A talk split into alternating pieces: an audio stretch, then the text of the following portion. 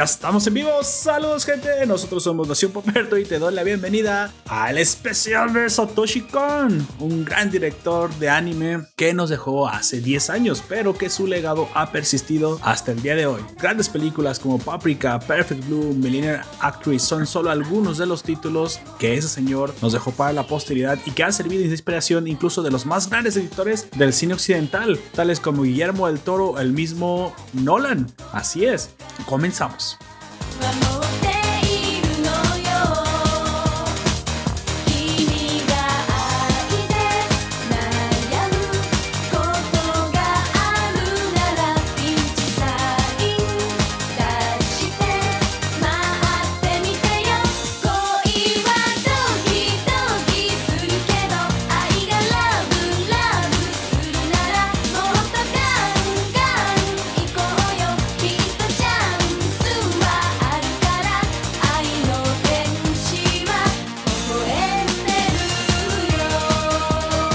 En esta ocasión me acompañan los miembros clásicos de la nación, de nuevo regresando en este, en este arranque de tercera temporada, arrancando el primer capítulo, estrenando, desvirgando este episodio de la, de la nación. la palabra desvirgando?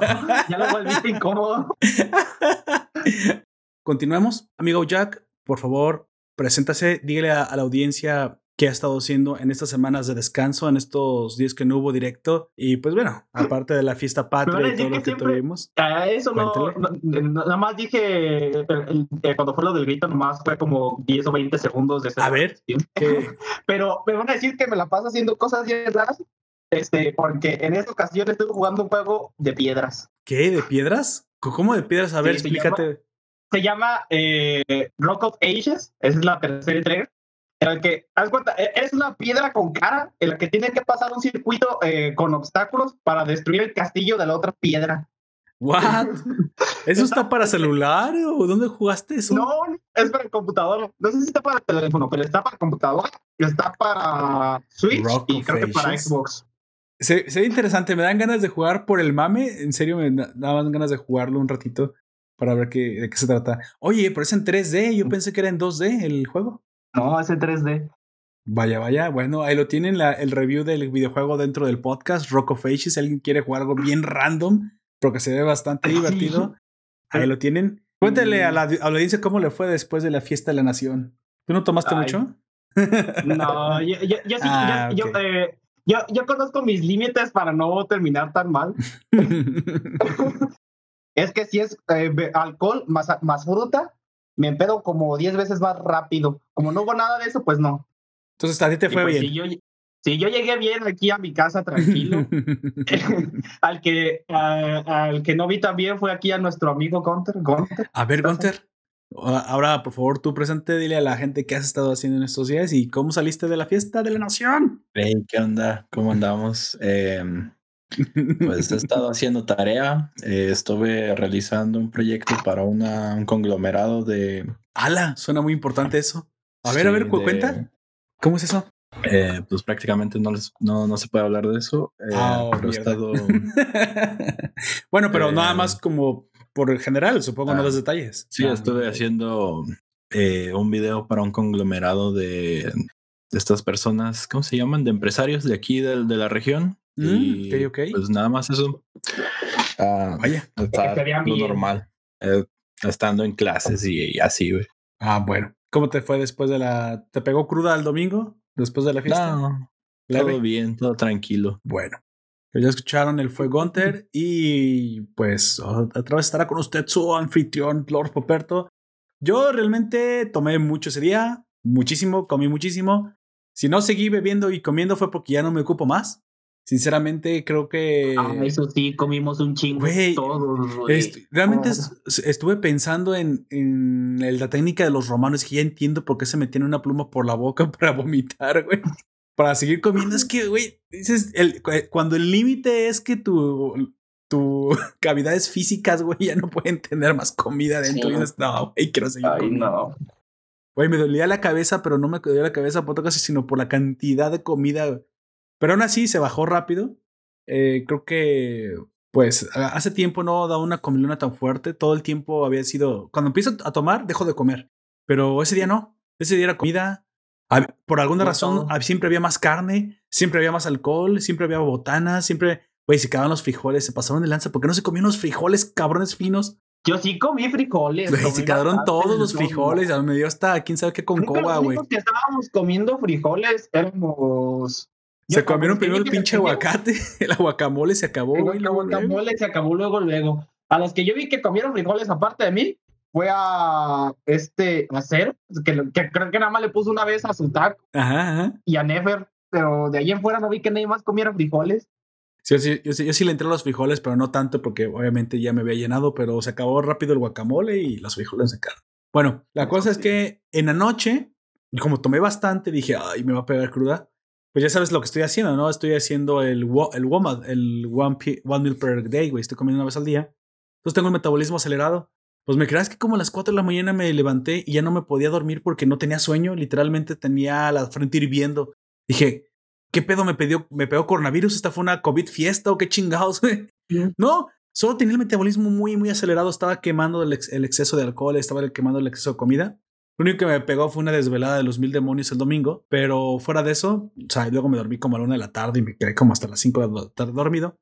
Pero fuera de eso, todo bien, todo bien. Así que quiero anotar en mi, en mi bitácora de, del viaje que también, que sí, que este tipo de forma de comer también te blinda de las borracheras. Así que, pues bueno, de lo que no te blinda muy bien es de la garganta. Creo que desde hace rato traigo un poco de dolor de garganta, pero espero que no sea COVID. Solo que ha, solo que han sido unos cambios de temperatura. Aparte, el otro día me mojé, salí, salí, salí a tender la ropa y estaba lloviendo. Dije, no, puta madre, tuve que meterlo otra vez todo. Pero bueno, continuamos. Eh, dicho eso, pues bueno, bienvenidos a la segunda temporada. Como ya lo dije ayer, arrancamos con más ideas, con más comunidad, con más, pues con más de todo, ¿no? Se dice fácil, pero ya ha pasado un año desde aquel, aquella idea loca que surgió de, oye, güey, ¿por qué no hacemos un podcast? ¿Un podcast de qué, güey? ¿De qué? De, pues de anime. Nah, nadie va a escuchar ese pedo. y la verdad es que sí, ha crecido bastante la comunidad. El anime es en, en este tipo de cosas que la cultura hace que te unas con otras personas que tengan eh, algo afín, pero, pero aparte hemos abierto los temas. Creo que es un lugar de conversación. Fíjate que el otro día me gustó mucho como un oyente, no me acuerdo quién fue, si fue Javier, eh, hay un oyente que se llama Javier Ortiz, pero no, no recuerdo si fue él, porque ya ves que responden muchos. En el uh -huh. forum de la Nación dijeron, entra un, un oyente nuevo, eh, dice, oye, ¿de qué se trata este, este, grupo? Y yo la mera verdad dije, ah, no sé, qué voy a, voy a responder ahí una jalada, ¿no? Este, no, se trata de decir muchas groserías y, o sea, o sea haciéndole, este, al, albergas, ¿no? Jugando. Pero alguien responde y, y responde de una forma que yo no había pensado cómo definirnos. Y nos define, no, bueno, ese es un podcast random donde hablan de todo, pero sobre todo libre. Es la última nación libre de América. Dice, ¿what? Me quedé pensando. Me, me, sentí muy bien porque en serio es eh, hoy en día un lujo, parece ser que hablar de forma libre, que incluso hasta se nota. No, no, no debería ser algo para, para sentirse orgulloso hablar libremente, pero parece ser que es tan, es un, es un bien tan escaso en los días que están corriendo. En estos días. Exactamente.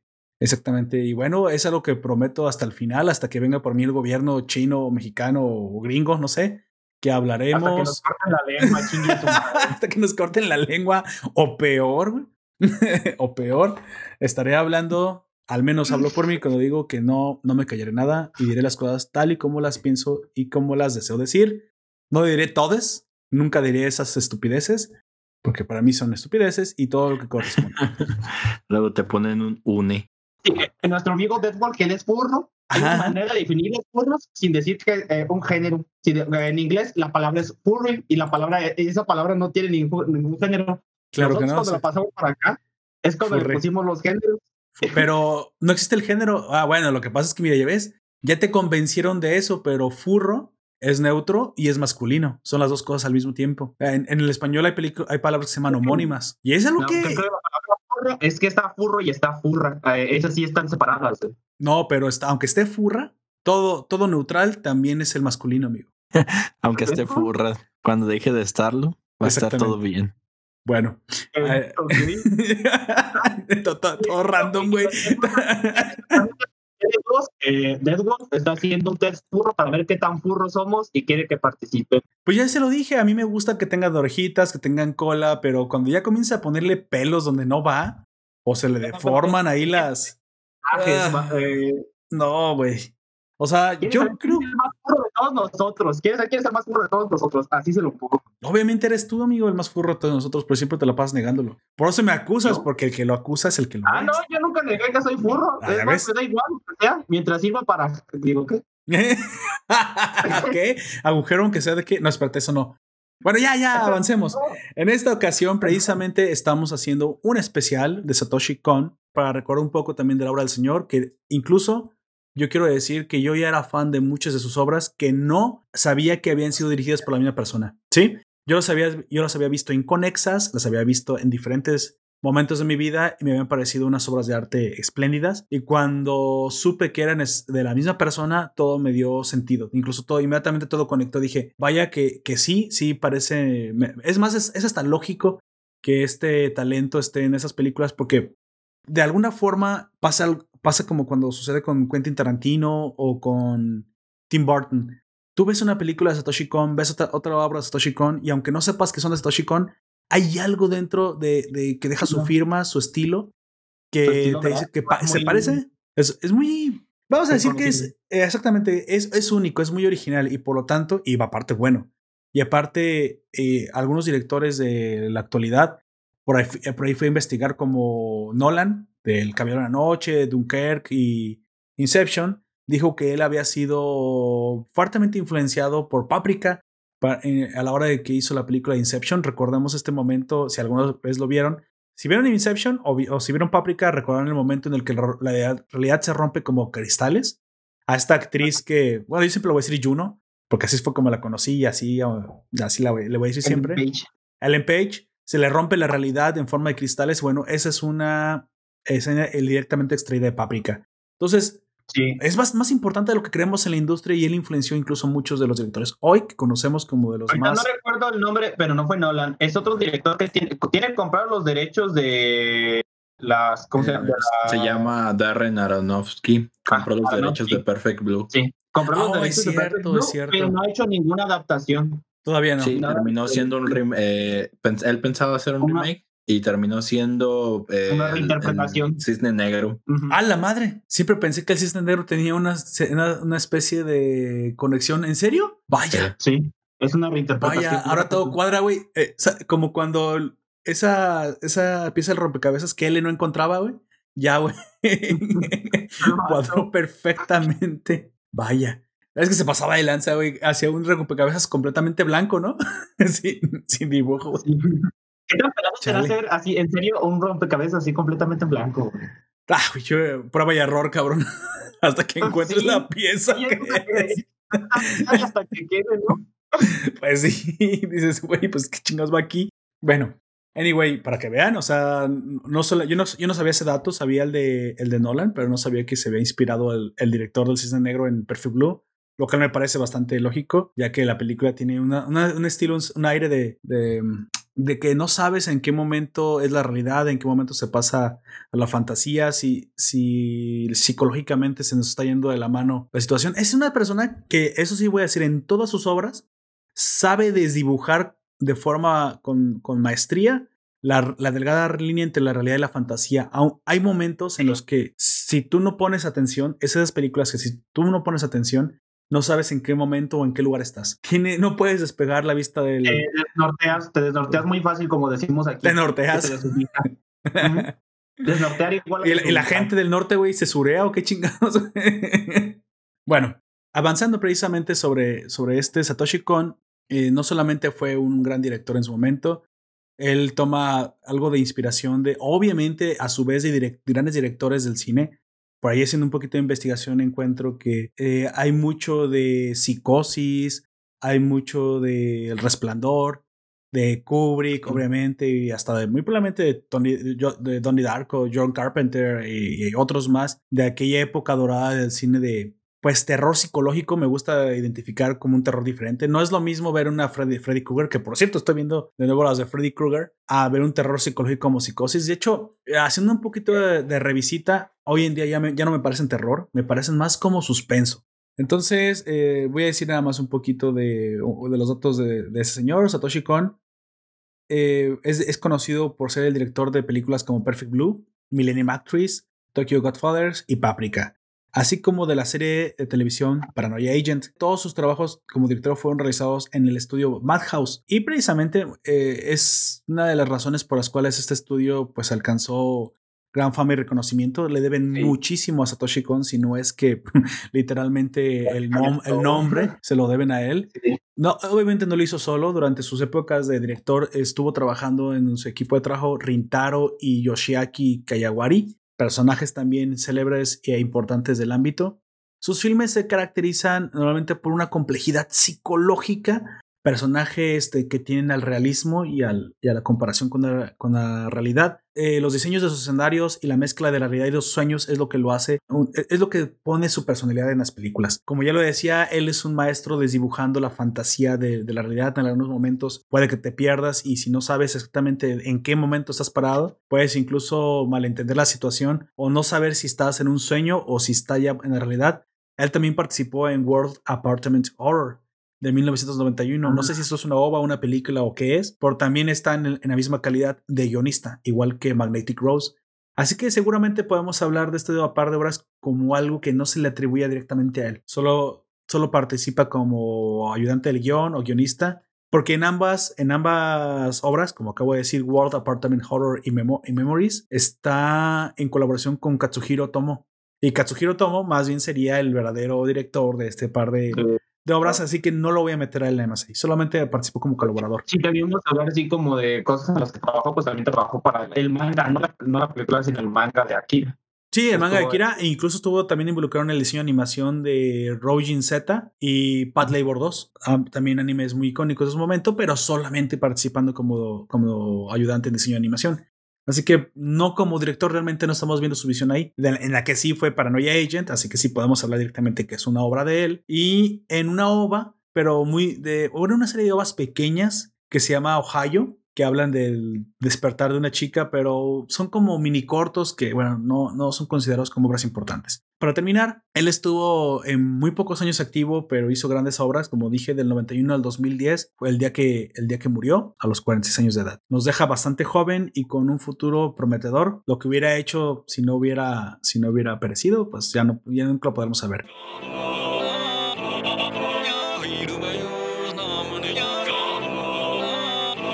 Pero bueno, dicho eso, hablando ya de un poquito de Satoshi Kon, hablemos de su obra. Y aquí arrancamos precisamente con, en orden, pues no fue en yo creo que fue a dedazo, con las películas que el señor hizo. Y una de las más importantes, y quiero decir que fue la primera que yo vi de él, fue Perfect Blue. Sí, Perfect Blue eh, está aquí nuestro amigo Gunter, que nos hablará un poquito de lo que le gustó, lo que, lo que le llegó y pues básicamente de qué se trata. Amigo Gunter, Cuéntame, ¿qué es un perfect blue? Un azul perfecto. Un azul perfecto. eso me parece curioso. Es como te ves divino en azul, ¿o qué? no, la decisión del nombre, porque si bien recuerdas al inicio de la película, pues sale el nombre Perfect Blue. Pero eh, eh, quizás en la mente de cualquier persona te imaginas unas letras en, en blanco con un fondo azul o con algo así referente al nombre lo cual eh, me sorprende la decisión, al menos de diseño, no hicieron. Se tomaron la, no sé si buena, sí, la buena idea de nada más poner el nombre en unas letras blancas sobre un fondo blanco con unas sombras, haciéndolas pues, resaltar. Muy, me recuerda letras. Sí, minimalista, pero me recuerda letras como las de otras, como muy los ochentas, la, la tipografía que eligieron. Pero bueno, esos son elementos de diseño. Es que es de la época, ¿eh? Es la primera, ¿no? Si, si mal no recuerdo. Sí, es de 1997 cuando fue estrenada. Eh, por aquellos años acababa de nacer y pues es una película que ya hablaron ustedes un poquito acerca de, de si era horror, thriller, suspenso, eh, etc. Eh, la catalogan como un thriller psicológico y pues ya dirigida por el señor que estamos aquí reunidos, Satoshi Kon, siendo esta pues su ópera prima, donde seguimos la historia de Mima Kiroge, que es una cantante de un grupo musical llamado Champ del J-Pop, el cual había estado siendo muy popular durante los años 80, principios de, los 90, pero ya estaba teniendo su decadencia, al menos así nos plantean esta situación en, en el argumento. Y Pues, es, una idol, ¿no? A mí me da la impresión de que son este idols que pegaron, que comenzaron a pegar. Dije, que pegaron, no, ¿cuál pegaron? Y siguen pegando. O sea, nacieron en los ochentas, pero para Japón no hay de otra cosa más que ir aumentando, aumentando, aumentando exponencialmente. Quién sabe cuándo acabe esa madre, pero eh, ella es como un. De hecho, creo que estaba un poco sobrio el equipo. Eran tres, si mal no recuerdo. Y hoy, hoy comenzamos a ver ya equipos de, bueno, equipos o grupos de 40 incluso, 28. Donde, oye, ya, eso ya, eso, eso ya no es un grupo de idols, güey, ¿estás de acuerdo? Eso ya es, una, no, es una nación de idols. Así, güey, nación idols. Una guarnición, mejor dicho. Entonces me da la impresión de que, como dice Gunter, están eh, comenzando los grupos en aquel entonces por el, contexto socio. Bueno, como dijo Gunter, él acaba de nacer, pero yo llevaba un rato ya en este mundo. Yo me acuerdo que sí estaban pegando, incluso aquí en México, eh, Garibaldi, Cabá, eh, ese tipo de grupos poperos. Aquí también tuvieron su, su fuerte, incluso de ahí nacieron varios artistas que hoy conocemos como Thalía o la chica dorada Paulina Rubio y muchos otros artistas que nacieron en esos grupos que luego, pues aquí por alguna razón, como siempre estamos a las a la, a la tendencia de Estados Unidos, en Estados Unidos dejó Backstreet Boys, NSYNC y todos esos grupos también dejan de, existir las boy bands, las bandas poperas. Y ya después comienza como una época de puros singles, ¿no? De puros solistas. Y es lo que comenzó a pegar aquí y es lo que se ha mantenido todo el tiempo. Sin embargo, Japón no. Japón esto nace y les cae como anillo al dedo. Es el tipo de arte que les gusta hacer a los, a los cantantes y ahí se mantienen. Nada más quiero saludar antes de pasar de nuevo a Gunter eh, a Allen Marcel. Nos dice saludos, Nación. Saludos, Allen. Qué bueno que estás por aquí, como siempre. Jajaja, saludos. Entonces, sí, mi amigo Gunter, esta chica comienza a ver que su carrera, pues, va a tener un ah, vuelco. Prácticamente, sí. Se, en, uno, en una de las presentaciones que ellas tienen, eh, aparte de. Es algo muy, muy interesante. El hecho de que tiene contexto, ¿no? Alrededor. Eh, si bien en, en otras series o películas protagonistas, aquí el eso argumental lo lleva toda la escena. Tienes desde mm, los agentes de seguridad, los que están, el público, los que están en, pues son fans, fans de, de este grupo musical llamado Cham y de los y cada uno tiene su preferida a una de las otras dos chicas o a la principal. E incluso ves a los a típicas personas que nada más están ocasionando problemas.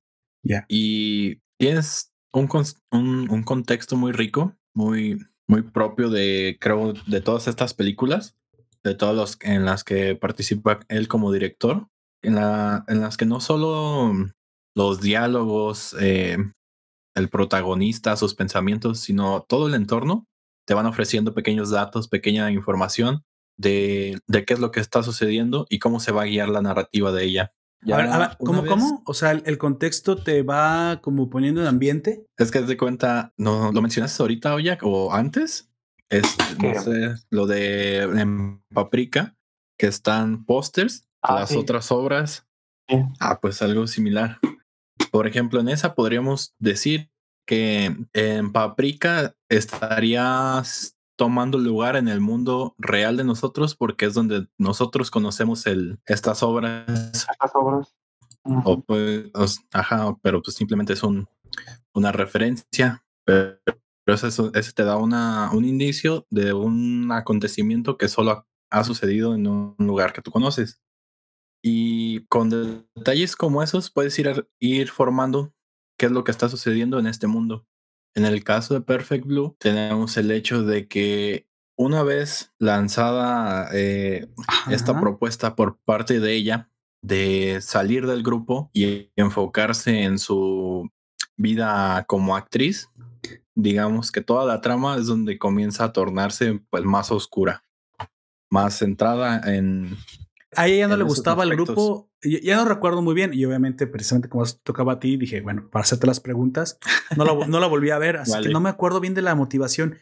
Recuérdame, es, que ya no se sentía a gusto, sentía que su carrera estaba estancando. Mira, ella estaba muy, muy a gusto, al menos esa es su forma de sentirse, siendo una idol de, pues formando en parte de este grupo. Sin embargo, la decisión se presenta entre dos cosas, entre ser idol o ser actriz, ya que en una tuvo oh. una pequeña participación en una serie y al productor o al no sé qué director de, de una cadena televisiva Le gustó mucho su Le gustó trabajo. le gustó mucho. Oh, es cierto, es cierto, tienes razón. Y de ahí, entonces su agencia le, le proponen eso, que si seguir como idol o seguir su carrera como actriz creciendo.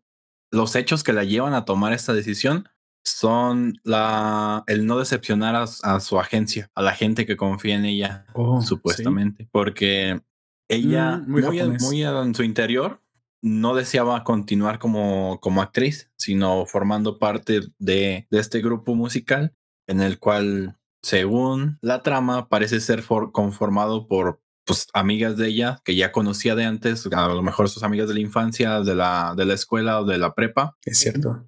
Y para ella estaba bien, estaba feliz allí.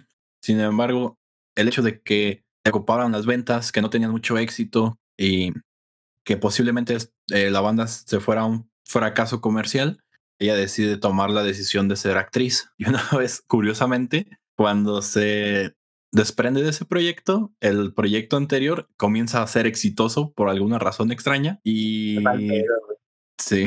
No, bueno, yo quiero pensar que ya estaba siendo exitoso y que simplemente estaba en franco ascenso.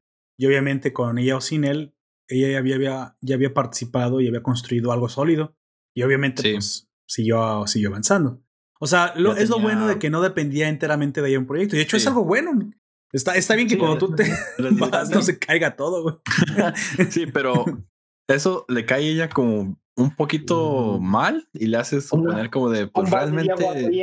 Yo era la que, la que la estaba regando o cómo estaba este asunto. Yo las detenía, pero nunca, cuando yo estuve, nunca llegaron a, a estar en, el, en, en el- la lista de las bandas musicales más populares de Japón ni nada. Ella misma se lo piensa, pero ya una vez ¿Tienes dando sus idea de primeros... que es culpa de ella? Ajá. Ya una vez eh, comenzando con su vida actoral, ya que toma la decisión y todo esto, justo después de anunciar que se retira de, de ser idol, pues llega a su casa, ¿no? Lo que harías tú tranquilamente. Llegar menos- llegar a casa de ella. sí, o sea, a su casa. Ah, Ya tú, o sea, fuiste a trabajar, fuiste a lo que lo sea haría, pero no tan tranquilamente. Decir, ¿eh? Y llegas a tu casa. Güey, es que para chica, mí- Llegas a tu casa. Ah, perdón, sí. Porque en dado caso no lo haría tranquilamente. No lo sé.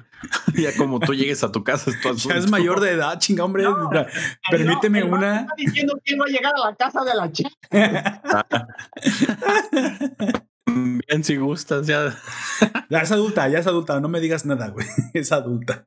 Eh, Y bastante Pues, adulta, de hecho. Mira, sí, como idol, la- el estilo de vida que lleva así, ya después de, de salir del escenario y todo eso, después de haber desaparecido de, de su multitud de fans, pues Sí. parece muy, muy normal. Podrías confundirla con alguna otra chica si no, si no Si la no sabes conoces quién que es. es un idol, por- porque perfectamente va al supermercado, eh, compra pues, su despensa, lo que necesita, que le hace falta para el hogar, y regresa a su departamento. Hasta ahí todo tranquilo, pero recibe eh, la llamada de su madre y pues ya hablando con ella sobre sus decisiones, lo que, lo que va a dedicarse a hacer ahora, y recibe otra llamada.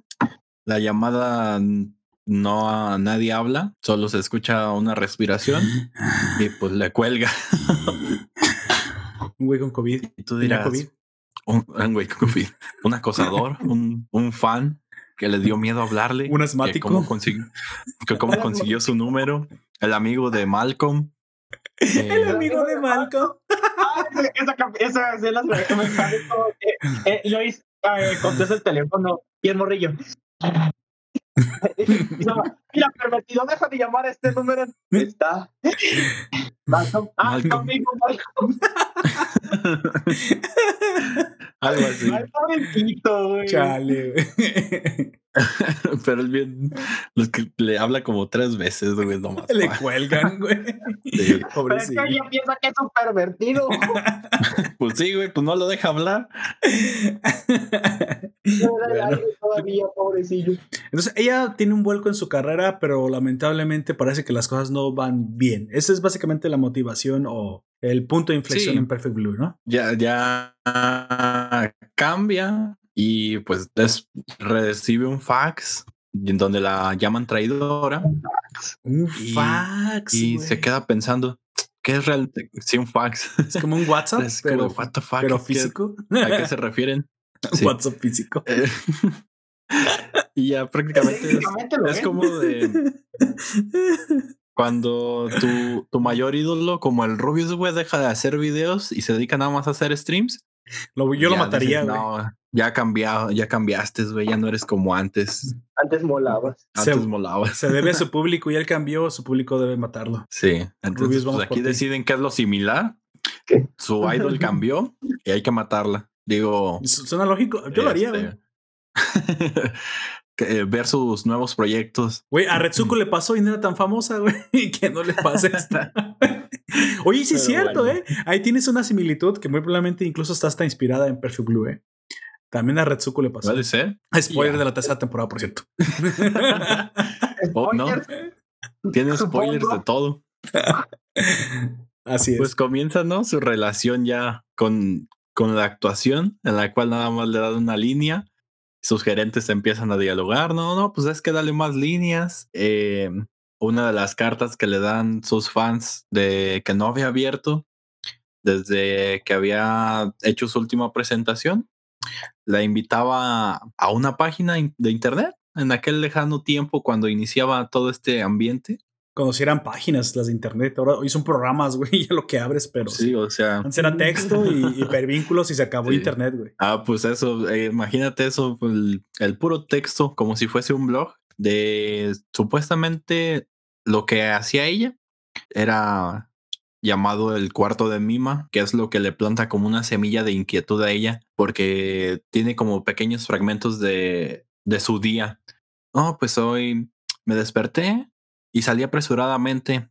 Me subí al tren y salí con el pie izquierdo del tren. Quizás es por eso que hoy tuve un mal día y otros detalles así. O fui a comprar leche y comprar comida para mis peces y no sé qué más. Y ella se queda confundida mirándolo. como ¿Alguien me está siguiendo? ¿Cómo ¿Alguien, saben? ¿Alguien me conoce también? Canijo. Entonces, o sea, incluso cosas personales. sí, o sea, Sí. ya fuera del- de la escena de como ella figura pública, ya Claro. en, en lo que era su hogar. Y pues se queda con la inquietud, pero decide por el momento dejarlo pasar por alto y enfocarse en pues en su actuación. Claro. De hecho, es- se concentra muchísimo en ello. Se concentra mucho, güey, cuando después en, un- en esa, en el rodaje, sufre un accidente, güey. Le mandan una carta bomba. ¿Qué? pero- ¿What? ¿Por sí. qué, güey? Es Pues, van- ¿por, qué, ¿por qué no? Que mandó la carta. ¿Y es que en esta- no? ¿Por qué no? En esta película, ¡Kaboom! imagínate. Es como dejarle un centavo, güey. Dejar un centavo donde lo encuentre alguien. Ah, digamos, eh, ah, tienes un compañero de un roomie y a ese roomie le dejas un centavo siempre. Y le dejas un centavo donde sea y donde sea. El mío se roba mi cereal, güey. ¿Cuenta? La- sí. Las, las ¿Es primeras serio, veces va a decir el, el vato como de, ah, qué chido, un centavo, ¿no? Qué perrón. Y al rato va a decir, puta madre, otro centavo. Y otro, y otro. ¿De Cani. dónde salió? ¿Que por qué hay otro centavo? ¿Quién, quién chingados deja este- ¿Tú dejas los centavos? No, güey, yo no dejo nada. Puta madre, ¿por qué siguen apareciendo? ¿Quién deja centavos, güey? No sé, algo, alguna acción tan repetitiva y tan constante. En este caso te no son repetitivas. Ajá, pero te están, te están picando, güey. Te están picando todo el rato, jodiendo. Y, ya hiciste los deberes, ya hiciste los deberes. ya vamos a llegar, Shrek. Ya vamos a llegar, Shrek. Ya vamos a llegar, Shrek. Hasta que llega un punto en el que comienza a preguntarse si es realmente ella quien es. Si es, digo, comienza este punto en el, en el que la película parte de dos lados por la producción y por la narrativa. Te van mostrando que ella está pues progresando. Pero al mismo tiempo Es- hay una subtrama de presión constante sobre ella. No es exactamente Sí. lo que está sucediendo. Si esa es la situación, te digo, la, la constante presión y el hecho de que está creciendo eh, con el juego que tienen entre las escenas, por la, como les digo, la dirección que tiene este, esta película, juegan con el hecho de que no te dicen exactamente en qué punto es la realidad y en qué punto comienza la actuación de ella en la serie. Están jugando con ambas todo el tiempo. Ya todo el desarrollo que se da de aquí en adelante te hacen dar cuenta en, en que esos pequeños datos, como los que les vengo contando hace rato, de que recibí un fax, de que conoció una, una página web de la World Wild. World Wide Web. ¿Qué Sí. pedo? No es wild, es white, pero sí, sí es salvaje también, tú dale, güey. La a White. De White de Me gusta, no, wild- World Wide Web me, me parece más adecuado, güey. Wild Wild West va a decir ahorita. Ah, el Sí. Wild Wild West. Pues digo, güey, la carta, güey, que era para ella y que abrió su uno de sus managers, pues le explotó en la cara como cual barrenito. Chale. Eh, Pero petardo, todo bien, petardo. sobre- di petardo. sobrevivió el señor, el petardo. Quedó más carita incluso, después de tres puntadas. ¿O no? ¿Quién es Calamardo? Después de tres putas. Eh, em, son, Chale, son indicios, güey. Incluso el hecho de que haya quitado un póster de su pared porque dijo, bueno, ya no soy parte de Sham, pues voy a quitar el póster de donde salgo con, con mis compañeras y lo guarda. Ya aquí termina mi- mis días como idol. Y con este juego de entre realidad, ficción, te hacen llegar a pensar que incluso ella tiene una doble personalidad, que hay algo que le está jugando en contra y la hace perderse entre su realidad y el llegar a cometer asesinatos. Ah, ok. Eh, yo noté mucho en las obras de él, eh, en Millennium Actress no sé, pero en Paranoia Agent, eh, Angel Kriga y Paprika también hablan de lo que se toman el, el tema de la disociación. Sí, sí, la, la segunda personalidad que parece que comienza a desarrollar, pero no sabes si es siempre ha sido así, si fue por la presión o si es un ente externo a ella la que la Incluso lo cual pues si, es- si le vas prestando la atención, te puedes dar cuenta desde la mitad más o menos de la película, si mal no recuerdo, quién es, quién es el que está jugando la otra personalidad. Pero si la ves así de primera vez el corrido, Ajá. creo que más o menos hasta el final, pues ya es cuando te das cuenta quién es. Sí. Pero te digo, si eres muy, muy detallista y muy, muy específico y conoces eh, Muy observador. temas como de, ajá, observador y conoces algunos temas de psicología y el caso de Selena Gómez, mm, Selena Gómez. no, Selena Gómez. ¿Cómo se llama esta? De Selena Quintanilla. Ah, por Celina Sí. ese. Es Celina Sí. ese. Selena. Biribiri Selina, bamba. De ella. Exactamente de ella. Sabrás quién es la otra personalidad supuestamente que ha estado cometiendo todas estas atrocidades que han De hecho, sí, causado ¿cuántos el años Yo tengo una idea. A lo mejor este comienza pedo? con D y termina con Io. ¿No es Dio? No. Chale. Era mi mejor, era mi mejor opción. Si no es Dio, no sé quién sea. Por cierto, si se, los, si se los puedo spoilear, pues se los spoileo. Mira, Si- ahorita lo si spoileas. lo Antes de que continúes, deja nada más saludo en, el chat. Saludo a Javier Ah. Ortiz que nos está saludando. Dice feliz cumpleaños. Perfecto. Es, no nada más fue mío, Javier Ortiz, también fue de la Nación. Eh, se, se sincronizan un año de este maravilloso podcast. Está libre. Está, creo que fuiste tú el que, di- que nos describió como una nación libre y la última de América. Y, y espero, sinceramente, en mi corazón, espero que eso no sea cierto, que no seamos el último Que lugar libre. Porque eso quiere decir que nos estamos yendo a la mierda como sociedad. y también nos saluda de- David Albarrán. Saludos, David. Y también Javier Ortiz nos deja unos aguacates. Tal vez, ¿sabes? Tal vez sabe algo de ese guacamole. Que por cierto, no es por nada, pero qué bien le quedó, qué rico quedó. Y Sí, estaba muy bueno. Parte es que fuimos directamente al mercado. ¿eh? Aquí está ya que no me, no me pe- permitirá sí, mentir. fuimos a comprarlo. A comprarlo fresco, güey. O sea, literalmente no fuimos a estas cadenas neoliberales gringas. Este, nada, cierto, no importaría si lo hubiera comprado en Walmart, pero la verdad es que obviamente cuando tú lo compras fresquecito del mercado, tú lo puedes escoger. Si o no, Ah, estuve agarrándolo, güey, güey, ya sé, ya sé escoger aguacate, güey. Ya, ya, ya califico como ama de casa, al menos en esto, en esto, güey. Agarré el aguacate y decía, no, güey, este está, este no está bueno. Y, o sea, tiene que tener como una textura, ya sabes, como, como que lo puedes apachurrar, pero que no Pero esté que no te aguado pero que no es todo duro porque, o sea, es como si fuera pues, morra de 15 años, güey. O sea, estás, sabes cómo, ¿no? O sea, no está ni tan, ni tan verde que no se pueda agarrar y no está todavía aguado. O sea, no es como ya de 27, 28 que pues la gravedad, Newton y la manzana comienzan a hacer este estragos, ¿no? Entonces, bueno, así es como lo escogí y obviamente pues, esta Kowa supo hacer muy bien el guacamole y le quedó muy rico. Pero bueno, también nos comenta Cero, Cero, mira, lo tenemos en el stream, dice agárralo bien. Ay, ¿qué pasó? ¿Qué pasó? Bueno, continúa. Continúa, amigo, por favor. Vale, vale. Bueno, pues digamos que en las, de- en las decisiones que toman, pues nuestro protagonista, esta Mima, eh, llega un punto en el cual se debe afrontar al hecho de dejar su imagen tierna y adorable e inocente como idol y ahora sí pasar a ser al menos como lo plantean, una actriz actriz. Y, Una adulta en, el- Ajá. en este medio. Creo que sí lo Y en el- así, no sí. y el director entonces, donde está participando, que es un, el, el director de una serie llamada eh, Double Mind, Double. Double Bind, eh, no Mind, eh, pues le dice, oh, pues sabes, Eh, quieren que participe más ella en la serie, hay que darle participación, pero ella a ver si decide, o bueno, ella no, sus managers a ver si deciden que está pues preparada para, el- para la siguiente escena que le, que, le, que le voy a dar. Entonces la escena pues es un material cargadísimo de un Muy alto contenido para adultos. A la madre. simula, eh, un club de, de striptease y pues Dijeron que era cine, Al- pero no qué clase de cine. es, un- es para una, eh, una serie. El cine también, supongo. Game of Thrones. Y sí. Entonces, pues todo está actuado, ¿no? Todo sucede como debe suceder.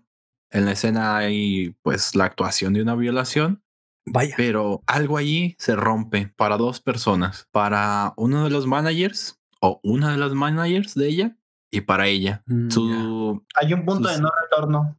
Sí, todas estas eh, estas pequeñas cositas que ya les mencioné es donde detonan. se, ya todo se- se desborda el vaso, como quien dice, ¿no? Sí. Ya, ya su estrés no puede tolerar porque dejó lo que le gustaba por algo que no le gusta y aparte, así es. obviamente le, le hacen hacer ese tipo de cosas. Entonces ocurre algo. Ella comienza a ver a su antigua yo, a la misma idol, y todo el tiempo le está recordando: tú no querías esto, a ti no te gusta hacer esto, ve todo lo que tuviste que hacer para, para Mm. supuestamente Entiendo. Se siente traicionada ella misma, ¿no? Y se conflictúa. Sí, se conflictúa el hecho de: pues sí, pero ¿quién eres tú? ¿Soy yo? ¿O, o eres el, el- pues su ilusión, su alucinación le, le recuerda que es ella misma, pero lo que dejó de ser y que Vaya. ella era feliz de esa forma, mientras que esa sigue siendo atormentada. Y como te digo, todo el giro entre realidad, ficción que tiene con escenas mostrándote, pues claramente cosas no para confundirte, sino para alimentar el hecho de esta trama, de que creas en esta doble personalidad, en que llega esa punto de, chica. ajá, incluso Vaya. con cosas tan sencillas como la revisión de las escenas grabadas que ellos hacen, porque en, en, en una- en la primera vista que te da la película tienes como diálogos de, ah, yo soy tal persona y ahora solo vivo fingiendo que soy otra, pero ¿cuánto tiempo durará? O sea, comenzó a romperse, literalmente comenzó a, a- a despegarse de la personalidad porque Pues, estaba fingiendo a alguien que Ya. no era. es que ahí te rompen, te rompen toda, todo eso. Güey, Regresa a la escena y ahora sí dices, dices sus frases de la serie y es como de un momento. Y si la película es la serie y todo el tiempo hemos estado viendo la alucinación de ella, fingiendo estar Ala. siendo una, una idol cuando nunca fue una idol y fue otra cosa. Si, si eres muy observador y alguien que ya ha visto ca- como casos similares, te vas a dar cuenta luego, luego quién es el que está del otro lado de la moneda. Ya. El que Cuando- así. Ajá, pero conforme va pasando, Es igual la película te va dando, te va dando la información, los datos que debes ir uniendo, vas uniendo los puntos Sí. y alguien que en las primeras escenas estaba participando como seguridad, como staff de su concierto, que detiene a unos, a unos tipos que le estaban arrojando basura en, en, en- en la presentación y que luego vemos que está obsesionado con ella, Vaya. el, el típico otaku que tiene a su waifu y si a su waifu la profanan, pues eso no le va a gustar. Chale. Y aquí, cuando profanan waifus. Yo creo que el de no Bokuman por- Studio no tiene que cuidarse sea- las espaldas. Ya, solo no diré porque eso. sea cualquier waifu, sino porque era su waifu de él, supuestamente. Entonces, ella ¿Dó- ¿Dónde vimos eso? ¿Dónde vimos una, un, un fan que incluso llega hasta atentar contra aquellos que piensa que han corrompido a su waifu? Ujú. Si tan solo ya hemos hecho un Eh, podcast de Magical Girl. de, de esas, de esas mágicas. pues es lo De mismo, ¿no? Lo que te- es literalmente lo que acabas de decir. El tipo pensó que le pertenece el idol. O sea, por, de alguna forma hacen una relación enfermiza entre la imagen de, de, la, de la cantante, de la, de la performer y su imaginación y como baila para ti y tú eres un fan y le dedicas tu sueldo, tu dinero, tu atención, pues hasta cierto punto tienes una relación, ahí sí, una relación de posesión enfermiza sobre la imagen de la persona. Así y cuando es. conoces a la persona en realidad como es y solo ves que es un personaje, se rompe, ¿no? Algo dentro de esas y ganas, y ganas incluso hasta la Sí, violencia. Pero para él, como había dejado de ser idol y se enfocó a la, a la actuación, pues dijo, bueno, actúas, ahora actúa, pero sigue siendo pues la imagen que tenía antes, ¿no? Tierna y adorable e inocente. Sin embargo, como tiene el desarrollo, hizo la, la escena. Y, es, y esta persona siempre estuvo presente. Él siempre está presente, es un personaje que lo vemos Constante. en todos estos puntos críticos para ella, donde Oh, ya. se pone a reflexionar qué está pasando con su vida, qué está haciendo, hacia dónde se dirige con su carrera y te hace pensar si él es el, el, el villano aquí como tal, Ujú. no, no, el malo malote. sí, el malo malote, aunque pues llamarlo villano tampoco es Ah, bueno. completamente adecuado. Sí, pero es un, es un buen término para referirnos a él y todo empieza a conectarse. Para el final, todo, todo se conecta. Ya, ya vas descubriendo que, quién es el que está detrás de, del cuarto de, de Mina, de Mima, de la habitación de Mima, más bien. El blogger, ¿no? De sí, un- la, quien está detrás de ese blog. La conexión que tiene esta persona que ha estado obsesionada con ella y que tiene una relación junto con el, con el blogger de detrás de la habitación de Mima. Vaya. Este, el peso que le ha causado todo el hecho de estar alucinado Sí, claro. Psicológicamente, ¿no? Con- El, desgaste psicológico. su constante comienzan las sí, comienzan una serie de asesinatos primeramente al pro- al guionista de la serie y luego si mal no recuerdo a ella tiene una sesión de fotos Sí. de para mayores de adultos sexuales totalmente desnudo des- desnudo total y pues esto obviamente les causa la ira a sus fans más acérrimos por lo que la segunda víctima es el, el fotógrafo que hizo la sesión Ah, se lo merecía. Está bien.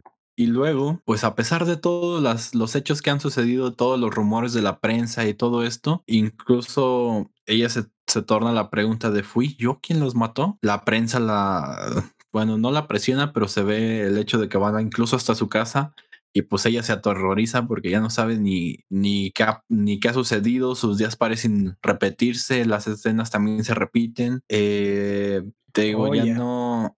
El mundo no comienza a si es tener- mañana. Ajá, pierde sentido para ella, Ajá, ¿no? sí. En algún momento incluso hasta siente culpa por las... Como tú dices, aunque sea un, ex- un externo, este, este director hace muy bien su labor para incluso a ti en la cuarta pared hacerte pensar si, si realmente es ella lo que le está haciendo, su personalidad, es la idol en ella que se está vengando por lo que le están haciendo, lo cual, Ajá. pues, ¿quién es el, quién es el más dañado? ¿Quién es el más perjudicado? La idol, la idol, la idol que no quería. Entonces recordamos que muchas veces las personas que Claro, desarrollan segunda personalidad es para defenderse. Sí, Y, y esas personalidades secundarias que desarrollan tienen todo lo que la personalidad básica no tiene. Si no era valiente, no era asertiva, es- pues la otra lo que sí dices. lo es. recordamos el caso de, supongo que spoiler, de, de Fight Club, el club Mm. de la pelea. También Sí, aquí tenemos el mismo caso. Exactamente. Eh, al menos, bueno, en esta película de Perfect Blue no es el mismo caso, ya se los spoilé un parecido. poquito, pero para el club de la pelea sí lo es. Todo lo que carecía el personaje, uno de los personajes principales, lo compensaba con la otra figura que él, que él mismo había creado. que se había Exactamente. Y, y se da el, desarrollo tan cabrón de una idea tan rara y, y, y causada por él mismo que al, al final de esa película pues termina mostrando este que se recupera y comienza a normalizar su vida después de todo el desmadre que hizo. sí. Pero bueno, ya regresando a Perfect Blue, eh, pues tienen una fiesta, ¿no? Van después de, de celebrar todo el- todas las escenas gloriosas que ha tenido por en esta serie, en nuestra perso- personaje principal Mima, pues deciden hacer una fiesta. ¿Has visto tú ya eh, repetición de escenas? Preguntarse ella misma qué día es, si es hoy, si es mañana, si fue ayer. Perder si ya lo vivió, si no lo vivió. Ajá. Y pues en este pequeño lapso como de realidad. Te dejan ver quién, quién está detrás de todo, que, que, el, que le ha provocado todo el estrés, las consecuencias y el asesino misterioso soy yo. Digo, ¿qué? El si era Dio, te lo dije. No, güey. Pensé que iba a ser Dio, güey. Eso, eso podías no revelarlo, ¿eh? si no lo pudiste haber dejado misterio, pinche Hunter. Está bien, bueno. Así es. Ya, sí, sí había un asesino, básicamente. Entonces, aquí comienza un duelo entre ambas personas y el desenlace es todo un misterio. No, no es cierto. Oye, la manager era mujer, ¿verdad? Me estás diciendo. Sí. Sí, es una chica. Curiosamente, eh, ahorita sigues, eh, y es un poco tu spoiler de Millennium Actress. También en Millennium Actress hay una enemistad entre mujeres. Mujeres que siguen a hacer un daño tremendo solo por celos, por envidia, por la juventud de la otra. XXX. O sea, si de repente creemos que nosotros los hombres somos malos, violentos, que es que el otaku llegaría a asesinar, güey, no saben el daño que hacen las mismas mujeres porque no, es este, directo, güey. Mira, sí, y ahí lo tienes. En este caso, eh, como habían tenido comunicación constante, el, este acosador que para mm, como tal no tiene un nombre y si lo tiene no lo recuerdo. Acosador le, le, tienen un seudónimo, un apodo que es Mi Manía. El Mataperros. Ah, bueno, Mi Manía está bien. También está bien. Mi Manía y era el que tenía contacto con la otra mima, que era supuestamente la real, y lo convenció tanto hasta, hasta tal punto de que le hizo creer incluso a esta persona que la mima que él, con, que él veía como actriz era falsa, que la habían suplantado y que sí que era otra y bla, bla, bla. Entonces lo ayudó a formar parte de su plan, en el cual pues le iba a atacar a asesinarla, pero pues no contó con que la mima fuera más, la otra mima peleando y Ah, sí, la misma real. pues le atoró un, un martillazo a este vato. un madrazo.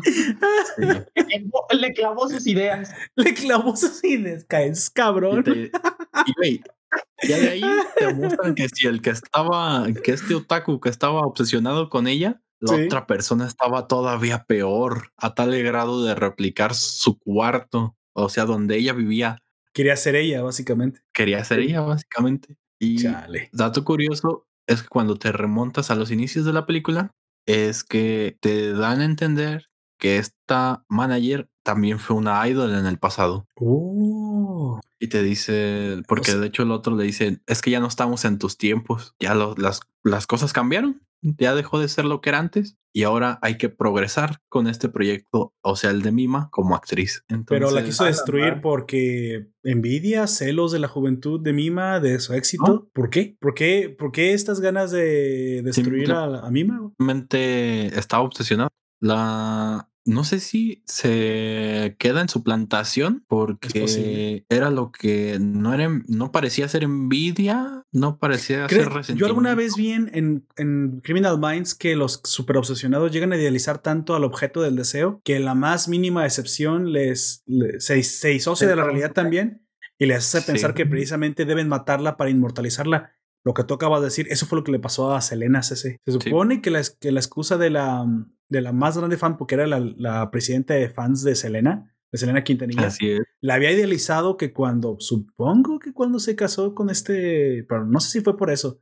Sin embargo, eh, eso lo he visto en muchas, en muchas ocasiones y en Criminal ah. Minds creo que vi un capítulo pues, donde explican que la idealización también termina con el asesinato. los lleva con, con, la terminación de la vida de eso que desean, supongo. Si no, no, será mía, no será de nadie y mataron a Retsuko. Pues sí. Ah, no es cierto. ¿O sí? no. Pues tendrás que saberlo. Pero bueno. Eso es lo que sucede prácticamente en el momento que mancillan la identidad artística de, de su querida. Mancillar, güey. Qué, palabra tan, tan fina, güey.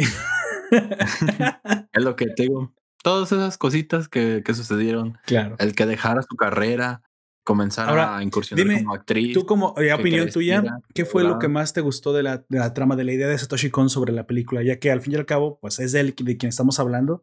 haciendo un ejercicio de, reflexión, ¿qué extraes de, esta película? ¿Con qué te quedas? Eh, creo que lo más, eh, lo más genial que tiene aquí es el hecho del juego con, con la realidad. o sea, la realidad ahorita es en el plano en el que nosotros estamos, pero realidad para esta película su mundo en el cual se desarrolla, eh, tiene sus límites, ¿no? Pero están tan delgados entre esa realidad y la ficción propuesta por, por él que te hacen cuestionarte y si todo lo que vi al principio también es mentira y si todo lo que estoy viendo ahora es la verdad o al revés, ¿qué, es la verdad, qué es la mentira? ¿Realmente tiene otra personalidad? Sí, eh, el desarrollo como, como, como personajes que tienen eh, te demuestran que han crecido, que han cambiado, las frustraciones que tienen, el hecho de, que está basado en cosas que sí, que sí han sucedido y que pueden suceder con, con las obsesiones de otras personas, al hecho de que si no es mía no va a ser de nadie, lo vemos incluso en las parejas. Eh, Exactamente. O sea, esos son, tú dices, pues sí, puede, o sea, es, real, lo he visto, me ha pasado o les ha pasado o sabes de alguien que le pasó y creo que es de lo mejor que es el peso de la fama. Tiene esta ficción, pero es algo basado. Al final, dime eh, qué fue lo que más te gustó. ¿Con qué te quedas de la película que tú digas esta fue la escena que más me gustó? Ya hablan directamente de la obra. ¿Esta escena me gustó mucho? ¿O el personaje? ¿O qué me quieres decir? Eh, por encuadres y toda la situación que se presenta. No, no es por el acto de, de la escena que escenifican. Pero Inesperado. Bueno, es que la es cuando ella está actuando, entonces están haciendo la representación de la violación, pero todas la angustia que le genera el hecho de que haya cámaras, el hecho de que de lo que está representando ella, de, de que vea al, a la persona esta que, que la está acosando. Vaya. Y, y se pregunta, ¿es él? ¿Lo estoy viendo? ¿Es de verdad? ¿Es real? ¿Qué estoy haciendo? Ese momento en que se dibuja la realidad de la fantasía, ¿no? Yo, eh, no, es todo, ahí es, sí es una realidad, pero te digo, te da todos, todos estos giros, todo gira alrededor de ella. Incluso paran las escenas porque pues, están, están grabando y les dice el director, no, no, no, paren. Eh, pero quédense así como están. Vamos a continuar ahorita. Solo hay que ajustar unas cosas y que no sé qué. E incluso el que está encima de ella pues, le dice, tú te imaginarías, no, pues este, no, pues está chido y esto, no, una plática así muy, de compañeros, ¿no? O a lo mejor todo lo contrario, una plática muy, sí, o sea, algo como muy acosador por parte del, del, actor que está encima de ella, pero no, todo lo, todo lo, contrario le Le fue y no le estoy entendiendo nada. Yo tampoco. ¿Le dice qué? Ah, ah le dice perdona por esto, o sea, pues le dice, pues no es con la intención de, claro, estamos actuando. Sin embargo, eh, como carrera se pregunta, ¿y esto es realmente lo que quiero? Ya. ¿Esto me va a dar éxito? ¿Me va a hacer feliz? Sí, sí, sí. Y llega el director y les dice, continuemos cinco segundos y empiezan otra vez toda la escena. Entonces el, enfoque que le dan a ella, a sus expresiones, el hecho de que está llorando, de que todo, todo este, todo este entorno de, de incomodidad, de estrés, de los giros que dan las cámaras, de las luces, te crea una situación de, de presión tan, bueno, tal presión que dices, pues, güey, sí, vale la pena. Sí, claro. ¿Tú lo harías? Digo. Y más si, si estás dando si es tu vocación, ¿no? O sea, ella no quería y obviamente cuando tiene que hacer lo peor de esa, digamos, lo peor de ese mundo, pues se da cuenta que para hacer lo que no quieres, tienes como que entonces ya te dice cuenta que no es un juego. Hay cosas que solamente se aguantan porque las personas les gusta estar ahí. Si tú eliges, las personas que eligen una carrera, ¿sí? Y no la quieren elegir, la eligen por presión medicina, vamos a decir, estudia medicina porque da dinero, lo cual es completamente mentira. Los escritores van a ser los primeros que van a acabar con sus carreras la inteligencia artificial. Pero luego te toca corte A, no dijiste nunca nada, güey, se te va la vida y estás en una cirugía y en medio corazón abierto te preguntas, ¿yo quería ser cirujano? Y lo matas. o sea, estamos hablando de algo similar. O sea, ¿por, qué te esperaste a preguntar en el momento más, digamos, de los momentos más difíciles de, esa profesión? Pues es lo mismo que le pasa a ella, ¿no? En el peor de los momentos, cuando tiene que actuar una escena de violación que muy probablemente si hubiera tenido desde el principio la, la las ganas de hacerlo, la, La vocación, la motivación, motivación. la- o sea, Sería algo difícil, digo- pero lo manejaría de forma profesional y hasta de satisfacción personal de decir qué bueno que estoy actuando algo tan duro. sí. Pero si no te gusta, hecho, es mucho más difícil. Es todo actuado, tú dirías, ah, no, pues salió mal y pues realmente sí, sí Claro. se la echaron en, en plena violación, digo, en plena grabación. Eh, pues ya otro, asunto, otro asunto sería, imagínate el trauma de por sí, Cine para adultos, Todo- güey. todo lo que ya tenía y aparte resultar violada en, en ah, entonces en el cine, en el cine porno solo es actuación. ¿Realmente no se Ah, aman? Eh, supongo que no, supongo que habrá quienes sí, Depende, porque de hecho hay muchos actores porno que solamente actúan con su pareja. por eso digo, habrá quienes sí, Ah, habrá quienes no. Depende más bien de la situación. Así. Bueno, está bien. Por eso. Esa, esa es mi escena favorita, güey. Por todas, todas esas razones que ya les mencioné. Pues bueno, es eh, damos el cierre con Perfect Blue. Es, es la primera obra de, de este señor. Escucharon de voz de Gunther de qué se trata, qué le pareció, qué se puede extraer. Y veremos conforme seguimos hablando de las demás obras, las similitudes que hay también que este autor supo plasmar en las, en las historias.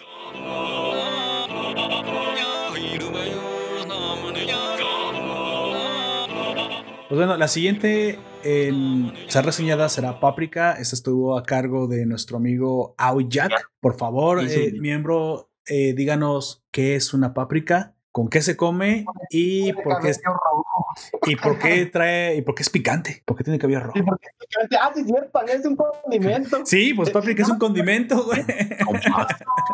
Y cuando este, eh, hay una escena en que en el gordito, eh, el, el, el científico gordito dice, creo que sabría mejor con páprica. Y es como de, es- es- e- e- eso suena extraño, pero hasta ahorita que dices que es un condimento, es como de, ah, la verga, sí, sí. Sí, un condimento. Sí, no Sí, me acordaba. Una- no sé si es como una especie de pimiento o algo así, pero lo he visto nada más como en polvo. Sí, parece canela, Es- pero sé Sí, que es ajá. picante y lo utilizan los en Medio Oriente mucho. Pues bueno, amigo, ¿qué, qué es Paprika? ¿De qué, va, ¿De qué va Paprika? Cuéntame un poco. De sueños, de, De sueños. terrorismo, ¿Qué? y de... Sí. Y de ideas. y de ideas. Este, bueno, Paprika es este... Inception es una, anime. eh, es Inception en anime. Más bien, anime es la versión live action de Paprika. Inception es la versión live action del anime de Paprika, güey. En ese orden. bueno, Che, continúa. el anime es la versión anime del. What? Ay, qué anime dos veces, qué pedo. Sí, Bueno, lo dije. Todavía todavía no te recuperas de la fiesta patria, amigo. Tú sigue. eh, Paprika es, es una chica de cabello rojo, ya que fue lo que preguntaste. Ujú. Pero bueno, este, nuestra historia empieza con un, lo que parece ser un policía, pero que está como resolviendo un caso y esta chica de cabello rojo que lo está como intentando ayudar. Al, al principio esto no vamos a entender para nada porque es como de algo muy random hasta un poco más adelante. Ajá, ajá. Eh, eh, ¿Entiendes por qué hablan de ello?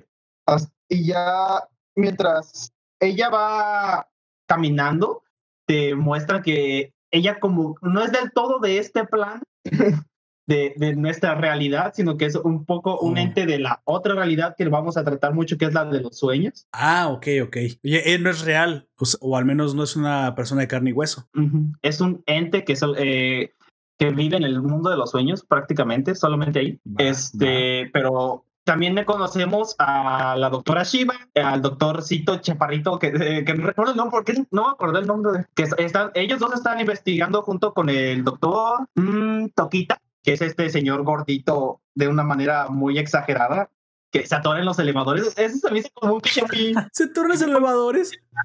Chale. sí, güey, no cabe. elevador, güey, cuando lo vemos por primera vez, Shiva llega y lo está sacando de ahí, el pobrecillo. y están hablando sobre que se les perdió un dispositivo al que llaman mini digital, que permite que dos personas junten sus mentes en los sueños. Oh, ya, ya. Eh, honestamente pensé que eh, recordaba como un nombre más vergas para el dispositivo.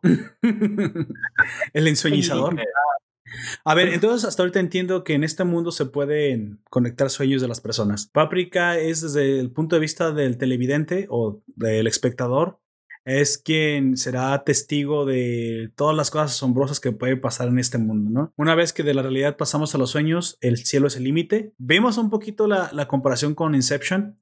Eh, Inception. En Inception, Leonardo DiCaprio dice, en el mundo de los sueños todo se puede, pero incluso Lo más importante aquí es que aquí es donde se gestan las ideas. Es el momento, es el lugar más importante de la mente, de la mente humana.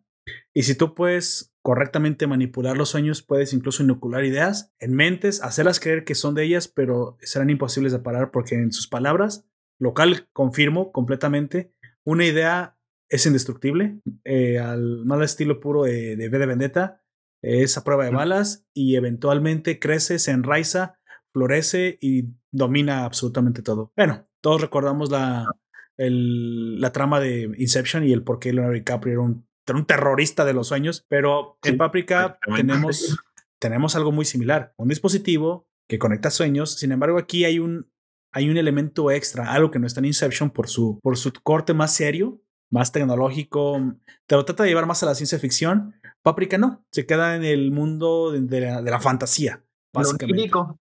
Ajá, lo onírico, exactamente. Y bueno, este, ve que están teniendo muchos problemas y de repente eh, ellos hablan con el director que es como de la fundación donde están investigando todo esto y el doctor, el chaparrito, eh, nunca me voy a acordar el nombre de ese tipo, Sí, todo tú este, comienza a tener un ataque y empieza a decir incoherencias hasta el punto en el que sale corriendo y se tira por la ventana. ¿Qué? ¿Por qué? Y después de que le hacen estudios, se dan cuenta de que el terrorista que robó el, este, los De que está en su mente. le implantó un sueño que no es de él mientras estaba despierto. Despierto. Vaya. O sea que ya no estás ni siquiera eh, este, a salvo. Pues, o sea, Freddy, ¿no? Freddy Cougar se tenía que esperar a que te durmieras. De hecho, es que estoy viendo a Freddy Cougar. obviamente. no, los que utilizan estas madres no.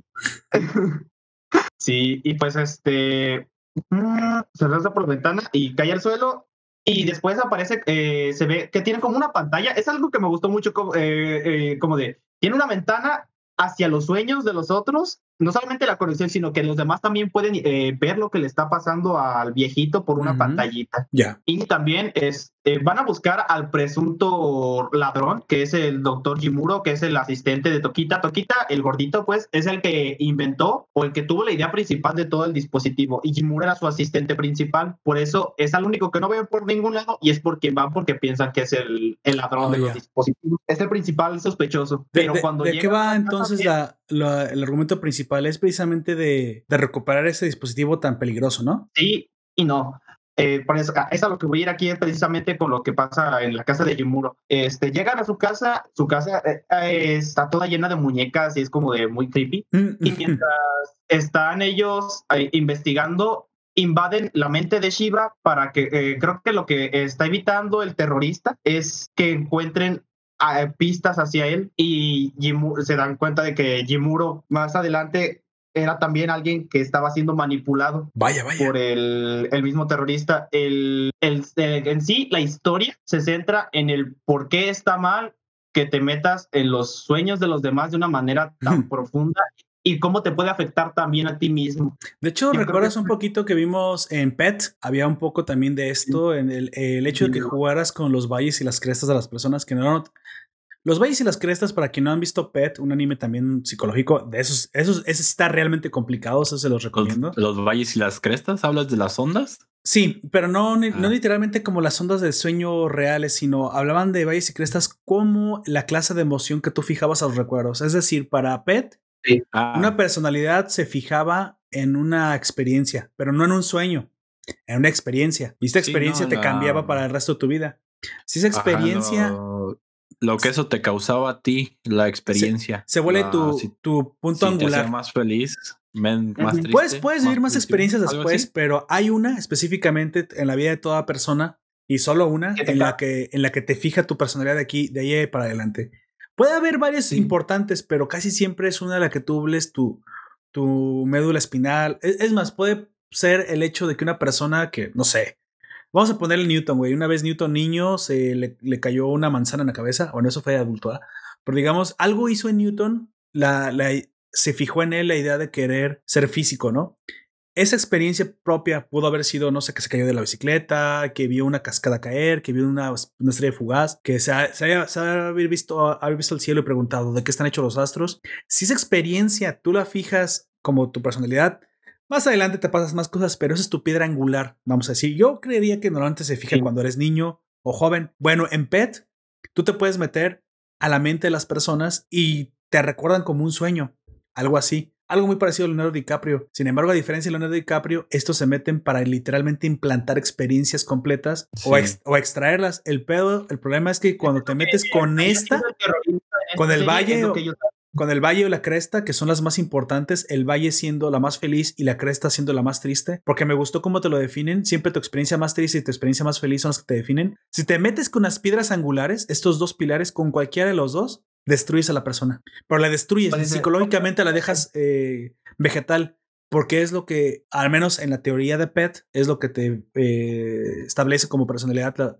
para tu vida. Obviamente, en con Leonardo DiCaprio es la idea. Aunque nunca te demuestran si con Leonardo DiCaprio en Inception pueden destruir a la persona destruyendo una idea, al menos sí pueden crear una nueva. Digamos que están creando un, una un nuevo valle una nueva idea potentísima, tan potente que defina a la persona. Es alguna relación, estoy forzando la relación entre Pet e Inception, pero es algo así. Entonces, si tú te metes con un recuerdo tan importante que forma la piedra angular de la persona, puedes destruirla, puedes manipularla o puedes hacer que se suicide, como en el caso de Paprika. Me imagino que esa es la relación con estas hebras que acabo de decir. Es curioso porque no termina muriendo, sino que se queda como en estado vegetal. El, tipo se tira de, pues, de, creo que es una montaña rusa, a la parte más alta, y cae, casi encima de ella. Ay, qué mala, qué buena suerte, supongo. Nos comenta Allen que creepy el desfile de muñecos y cosas súper raras del final. ¿Te pareció creepy el desfile de muñecos? Eh, es de mis escenas favoritas, eh, el desfile que tienen. Eh, la música, cómo están representados. Todos los muñecos están muy chidos. Sí, no, es que ah, es el punto más alto o el clímax de la película es este, cuando se rompe la línea entre nuestro mundo y el mundo de los sueños. Y la gente que oh. está caminando por ahí se empieza a convertir en cosas abstractas del sueño de, de Himuro, que es eh, el sueño, en sí ese sueño es el desfile de cosas abstractas con muñecas, es el sueño del Himuro que corrompieron. Ese ah, sueño corrompido es el que provoca el desfile. Y cuando la gente va, conforme la gente va viendo pasar, hay algunos que se unen al desfile y se convierten en cosas abstractas como las chicas que de repente sus cabellos eh, de, secundario prepa, sus cabezas se convierten en teléfonos y los se convierten en la cámara de, la otra parte de un teléfono con una cámara para tomarles fotos por debajo de, de ella otros, eh, uno que creo que lleva un saxofón se convierte en un mismo saxofón.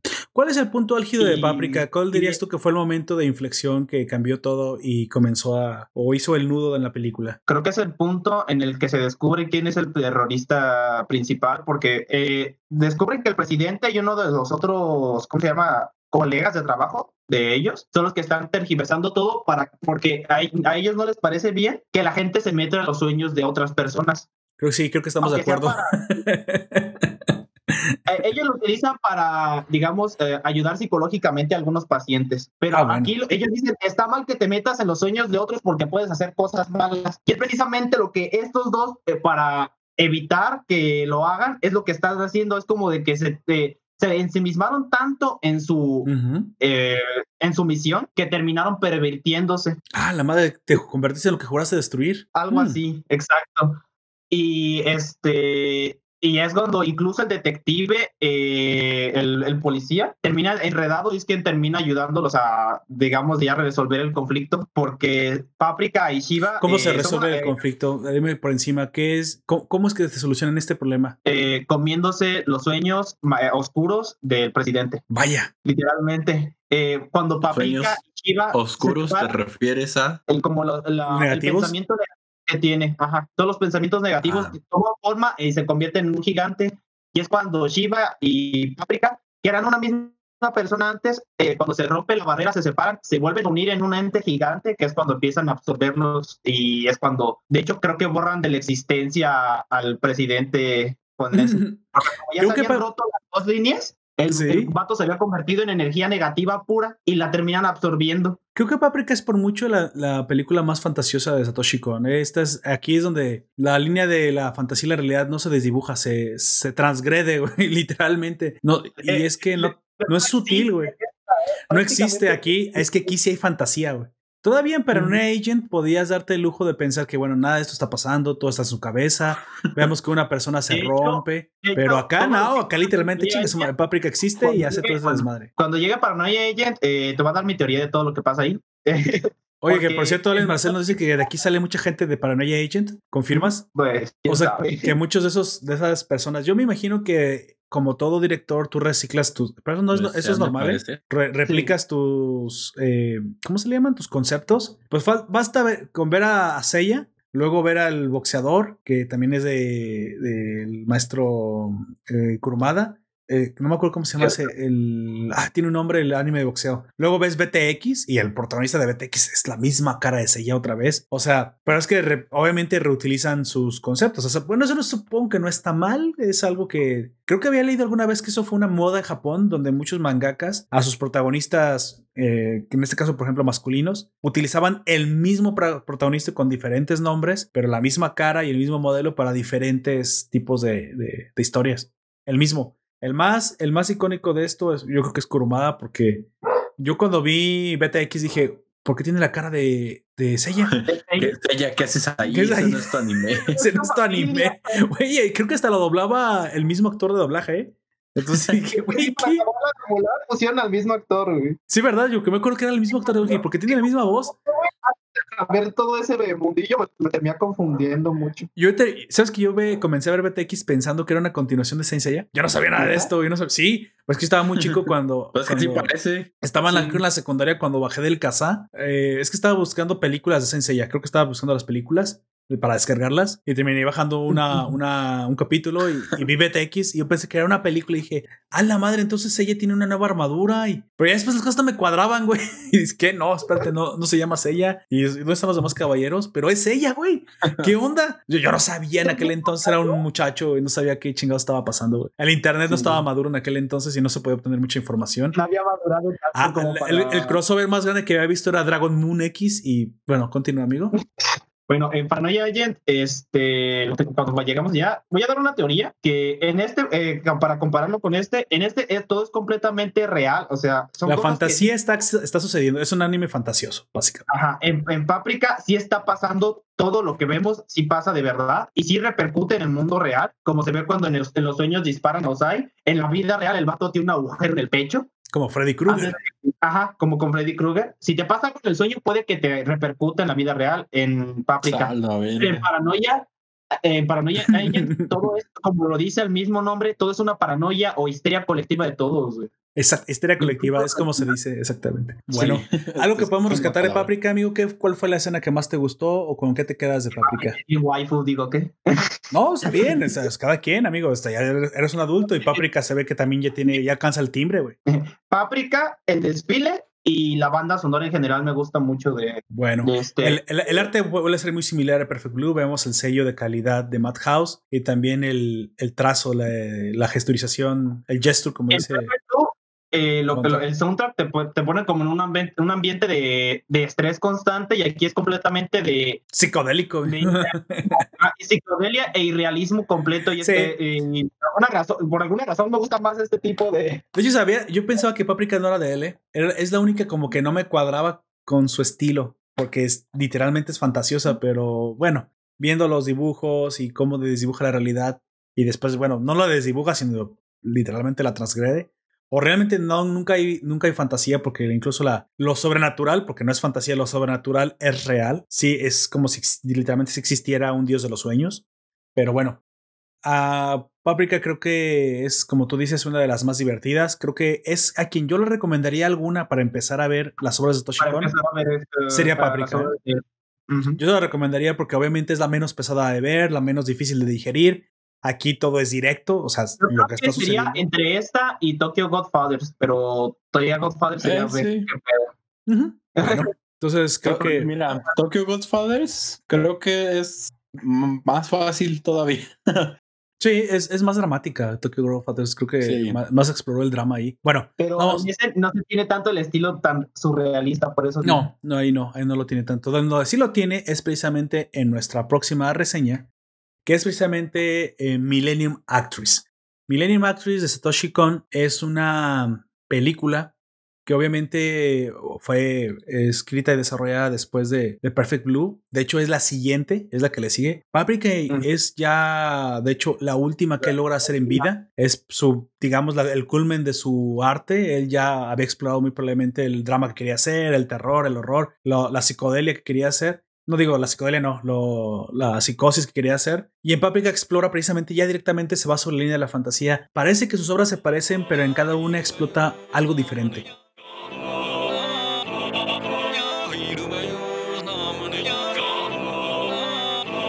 En Millennium Actress eh, explora un poquito, al ser japonés, muy probablemente fan de su propia, de su propia historia, explora y adentro directamente, esta me tocó a mí. él, él explora un poco de la historia de Japón, eh, explora una actriz. Esto va, esto va de completamente de, una actriz. La, voy a decirle la, el personaje principal. No diré nombres porque creo que a veces es un poco confuso. Diré simplemente sus roles que, cumplen. La actriz principal en Millennium Actress, ella eh, tiene una, una vida que podríamos decir es un poco común o ad hoc a lo que le pasó a las personas que vivieron durante la Segunda Guerra Mundial. Todo comienza, todo comienza con un productor que quiere hacer un documental. Eh, como vemos, se basa en la vida real. Él está viendo eh, películas de una actriz que le gustaba mucho en su juventud, una actriz que él adoraba muchísimo. Y esta actriz había salido en muchísimas películas del cine de oro de Japón. Y pues él era gran, gran, gran fan de Chiyoko. La actriz es Chiyoko. Pero él se obsesiona, pero no de una forma enferma, sino oh, que se vuelve, no, se vuelve un, un gran fan, no de una manera enferma.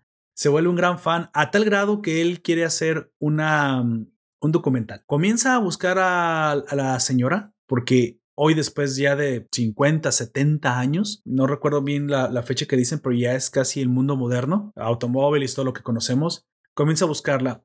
Habrá que decir que Chiyoko era especialmente hermosa, digamos, como la doña en su momento aquí en México, una, una actriz realmente muy guapa. Eh, tiene este clásico lunar, ya sabes, debajo de la, de la, del pómulo. María Félix. Sí, güey, cara perfecta, juvenil, una figura perfecta. Una actriz de oro, básicamente del cine japonés.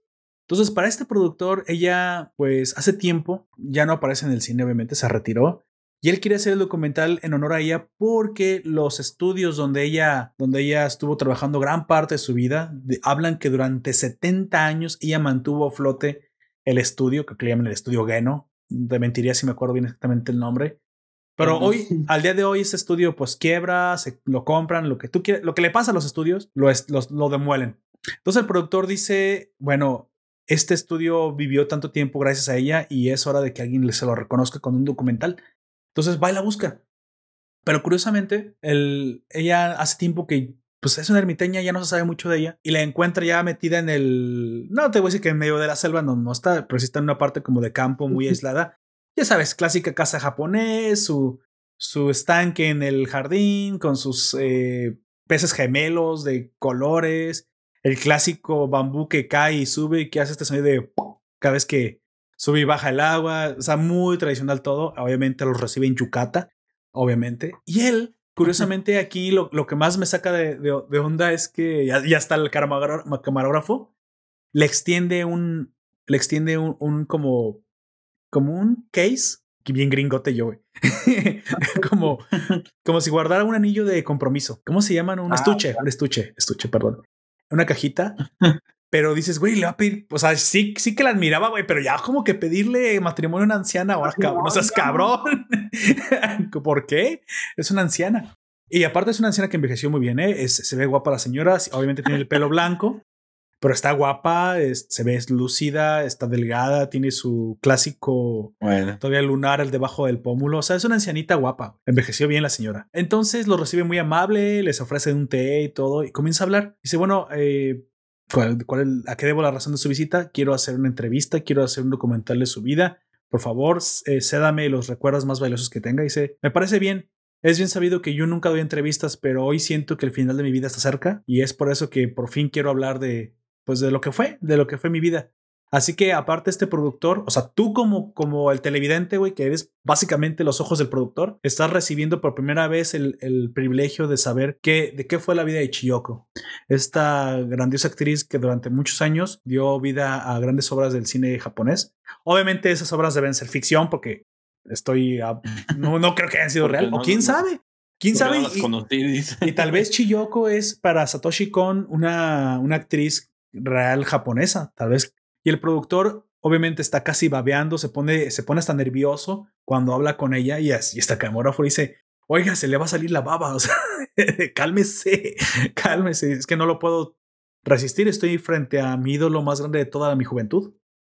Cuando le extiende esta, esta estuche que te digo a la actriz, la actriz lo recibe y dice, ¿qué es esto? Abre el estuche y hay una llave adentro. Le dice la actriz, ¿dónde conseguiste esto? Dice, no, bueno, parece ser que cuando estaban demoliendo los estudios... Me lo encontré tirado aquí afuera. me lo encontré. Entonces te lo traigo, sé que significa mucho para usted. Dice, sí, significa mucho para mí. Lo ha estado buscando por años. Y el camarógrafo, pues un joven millennial, güey, que de repente se pues, ¿qué pedo? ¿Qué está pasando aquí? ¿Y esa madre qué es? ¿Y esa madre qué es? Sí, pregunta, oiga, ¿y eso qué abre? Y, esa madre que abre mi corazón. No, no, no es cierto, pero responde la actriz.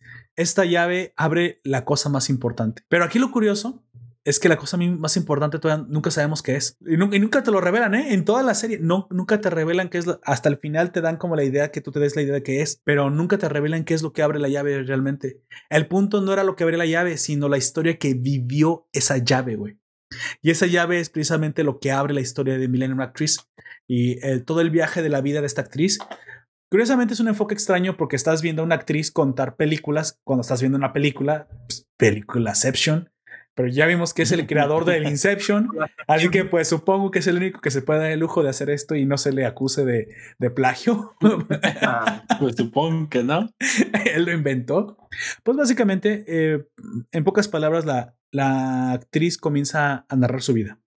Narra varias películas. Obviamente está, es un documental, le está contando el productor eh, cómo es que llegó a cada película y todo.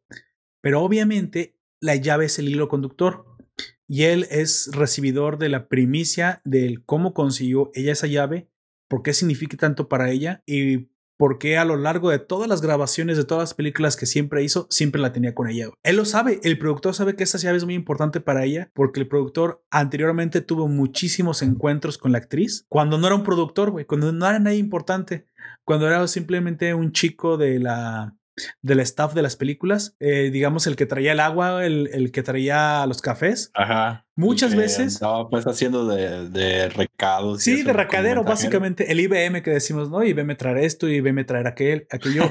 Hoy. es el traidor, güey. El traidor. sí. Es que así me decía mi abuelo, aparte de decirme pendejo, me decía el traidor. El traidor. tráeme esto, tráeme aquello. Sí. Ya hablamos de tu horrible juventud, de tu infancia, pero, pero bueno, el caso es que este productor en su juventud se topó muchas veces con la actriz y él trabajaba en el set y muchas veces le trajo el agua, le ayudó a esto, le trajo la ropa, pero ya no lo recuerda, güey.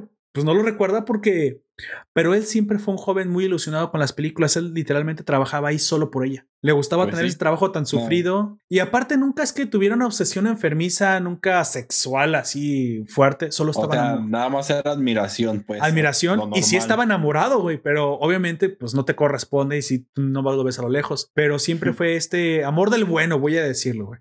Entonces el productor hoy ya con la viejecita, pues ya, aparte la viejecita le, le llevar unos 30 años, pues obviamente pues no, no, no, se iba a dar, no, no tantos, a lo mejor nada más como unos 20, pero no se, va, no se iba a dar nada. Aquí la cuestión es que dice, bueno, incluso yo cuando estaba en el set sabía que esta llave era muy importante para usted hasta el día que la perdió. Hoy la recuperamos, se la traigo, pero por favor cuénteme la historia de la llave.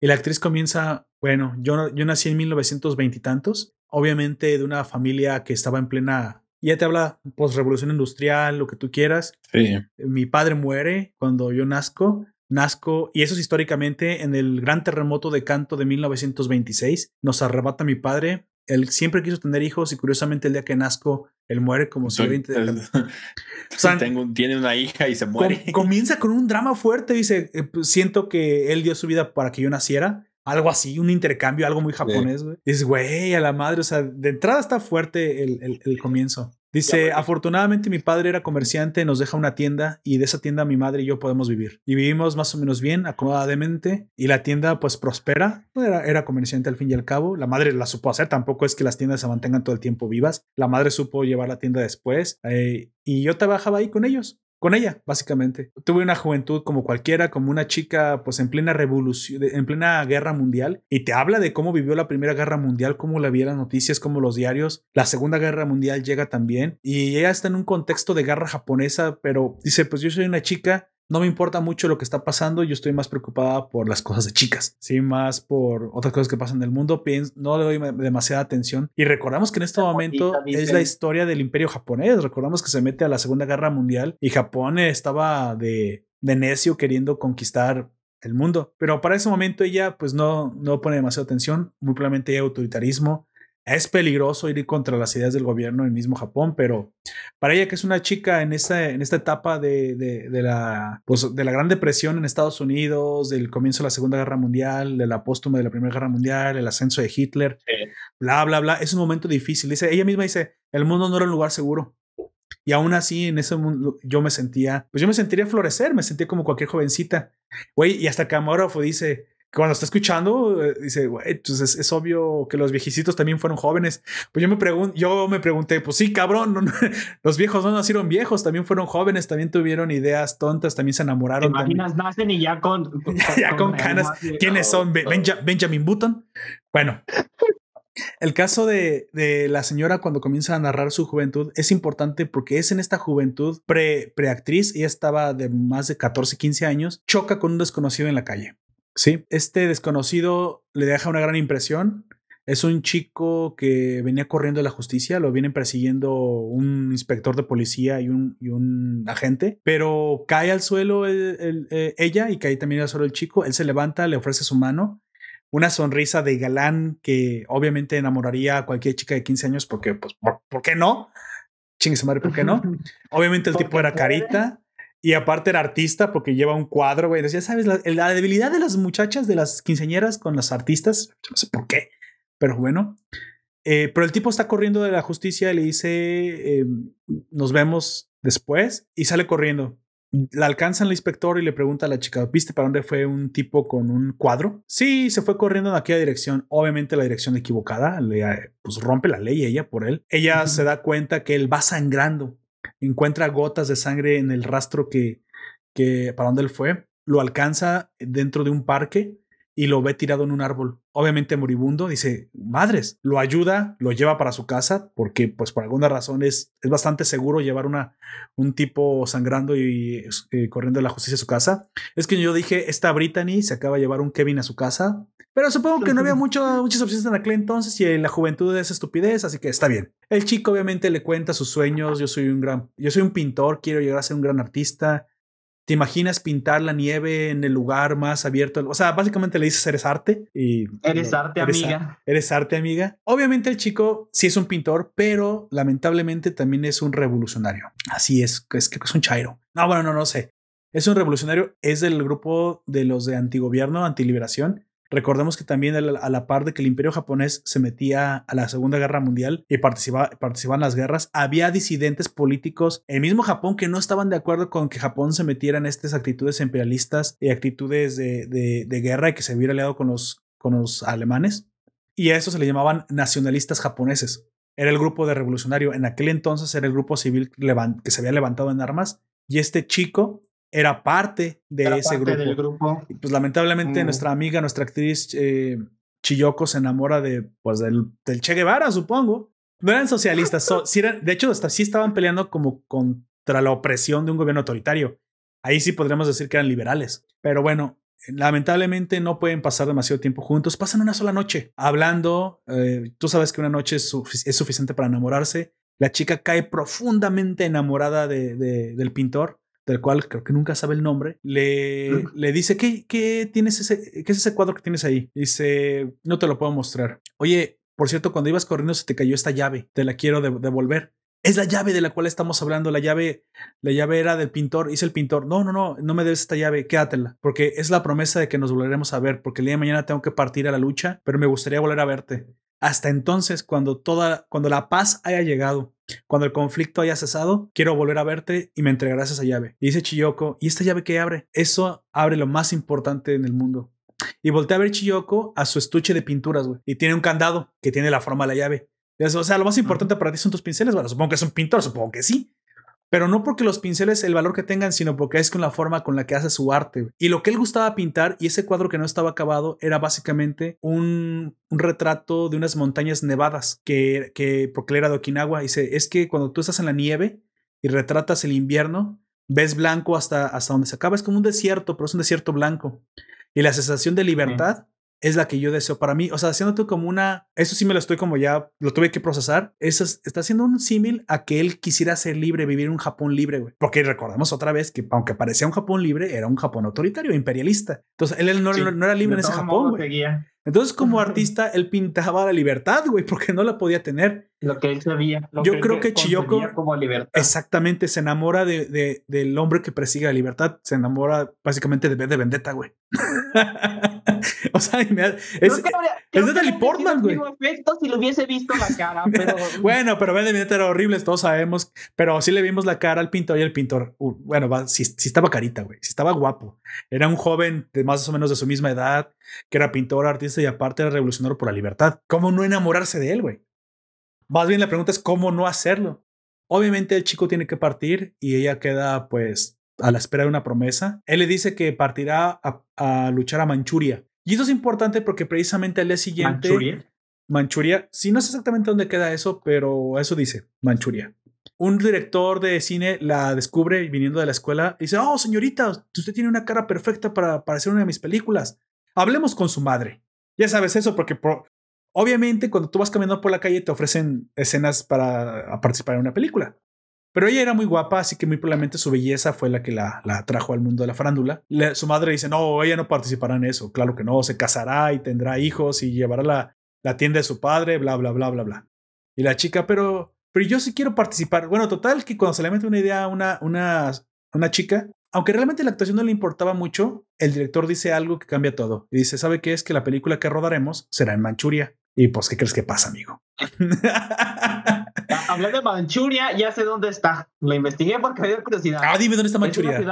está, en, está en China, pero el nombre actual de esa ciudad, o sea, es lo mismo terreno y todo, pero simplemente le cambiaron el nombre a Dongel Pingwan. Ah, bueno, ahí lo tienes. Entonces, él dice el director que van a rodar una película patriota para que se, se exhiba en el frente de batalla y los japoneses se sientan, este, obviamente, motivados. Entonces dice la chica, madre, ¿no quieres que sirva a mi país? Ay, no. ¿Y sabes qué le contesta la madre? ¿Con qué le calla la boca, güey? Que también me encantó. La, la madre no se queda callada. Dice, hija, tener hijos que, que serán soldados, criar soldados para tu nación, ¿No es más, más, ¿No es más patriota? Güey, se las mata. se la mata a ella y se la mata al director. Y dice, ya no, ya no se acorraló la señora. Pues sí, eso es más patriota, güey. Tener hijos y que sean soldados. Pero al fin y al cabo, obviamente, cuando se le mete a una chica, nadie la puede parar y termina obligando a la madre que la lleve y se hace actriz. Obviamente se hace actriz para perseguir el sueño y a su pintor. Y es donde yo te digo que el hilo conductor de esta película es su Brian es romántico y trágico, porque ahí es donde te empieza a gustar. De hecho, yo me comencé a emocionar. Dije, no, entonces la chica toma la iniciativa, se va a hacer actriz, pero solo para perseguir el amor. Curiosamente, aquí es donde ¿El amor de quién? El amor de su vida. Del Brian. Del Brian. Entonces, sucede algo que en Millennium Actress hace la, la, el antagonismo. Si más antagonista no podía ser el momento que vivía Chiyoko en su juventud, fue antagonista también la actriz de la misma compañía de, cine a la cual ella se unió, pero digamos que era la actriz principal, la actriz pues que tenía 10 años más que ella, había sido más tiempo actriz y era el renombre de, de la...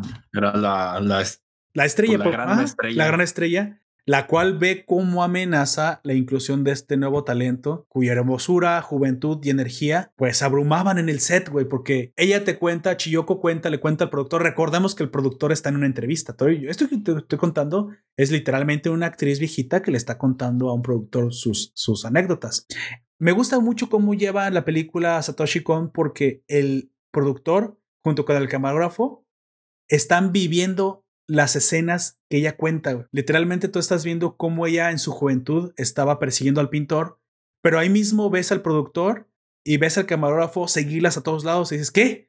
No están en su recuerdo, ¿verdad? Es una metáfora visual de cómo el productor y el camarógrafo están viviendo el recuerdo de la viejecita. Mm. Lo cual está muy curioso porque tú dirás, bueno, están como nada más como vigilantes, ¿no? Como, como observadores. Hay momentos en los que interactúan con el recuerdo, y eso me saca de onda. Ah, ok, pero interactúan de forma no importante, güey, o sea, no cambiando el recuerdo, sino como en, en, alguna escena que ella les cuenta, les cuenta que cuando corrió hacia el tren se le cayó el sombrero y el camarógrafo recoge el sombrero. Obviamente tú sabes que el camarógrafo no está en 1926 recogiendo el sombrero, güey, pero está curioso, lo hace Satoshi Kon de una manera muy, muy, em, yo creo muy, una maestría muy alta para que te des cuenta que aunque esto no está sucediendo en la vida real, es un guiño a la fantasía y al cómo las anécdotas las vive uno. Literalmente el productor y el camarógrafo están viviendo en carne propia los recuerdos que, que Chiyoko les cuenta. Tú dirás, bueno, pero nada fuera de lo común, Una chica que en su juventud seguía un gran amor, luego se hizo actriz. Eso que tiene importante, ¿no? Pues aparte de una llave que pues habría simplemente unos pinceles, la promesa del amor. Esto parece Romeo y Julieta hasta, hasta este momento. Y sí, en parte sí es muy Romeo Julietoso, pero eh, se vuelve trágico porque en algún momento ella comienza a ser bulleada, comienza a ser hostigada. Ah, bueno, aunque no de forma directa, ya sabemos cómo lo hacen las otras mujeres, por la actriz principal, güey. La actriz principal que obviamente ve como amenaza la inclusión de Chiyoko en el set. Y a la nueva actriz. A la nueva actriz. ¿Y sabes qué es lo peor de todo? Que la, gran, la gran mayoría de las tramas de las películas en las que ella participaba casi siempre se, se, se trataba de una jovencita luchando por su gran amor, güey. Entonces, ah. curiosamente, como los guiones eran acerca de su vida, de su propia vida que ella estaba viviendo, ella no estaba actuando, güey. No actuaba, güey, estaba simplemente reaccionando como lo haría en la vida real, se ponía en ese papel. E incluso eso hacía que sus papeles en, muchos de pues sus admiradoras es como si estuviera en la vida real. Exactamente. Pues, pues porque para ella era real, güey. Y de hecho, la actriz principal se da cuenta de eso. Y le dice, entonces tú en la vida real si estás persiguiendo un gran amor también. Sí, es un chico así, así, así. Ya déjalo, nunca lo vas a encontrar. ¿Cómo es que, por qué, por qué persigues un amor imposible, un tipo que ni siquiera sabes que sigue vivo? Porque él me motiva a seguir luchando y a seguir buscando.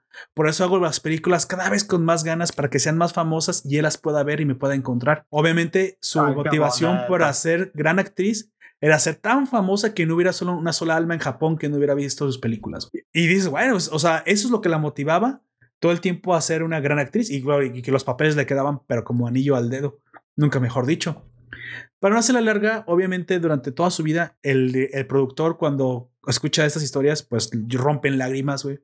Tú también como televidente hay momentos en los que se te, conmueve el, el, corazón, te rompe, pero sucede que en ocasiones no sabes si estás viendo la realidad o es, la anécdota de la viejita, sobre todo porque en, un momento te cuenta una película de la Segunda Guerra Mundial que ella hizo, pero luego te cuenta que cuando llega la Segunda Guerra Mundial, o sea, cuando la vivió en verdad, eh, ella por poco y encuentra al amor de su vida. De hecho, lo llegó a ver, se lo llegó a encontrar. Y le dice, ¿me recuerdas? Años después, güey, de aquella, aquella noche que pasó, dice, no solamente te recuerdo, sigue guardando esa llave que te di porque cuando esto llegue a su fin, tú y yo estaremos juntos. Y, sabe, y no sabes si eso es una película o es una. Si era la verdad. O era la verdad, porque luego llegan como unos tipos vestidos de samurái y dicen corte. Y dices, ¿qué?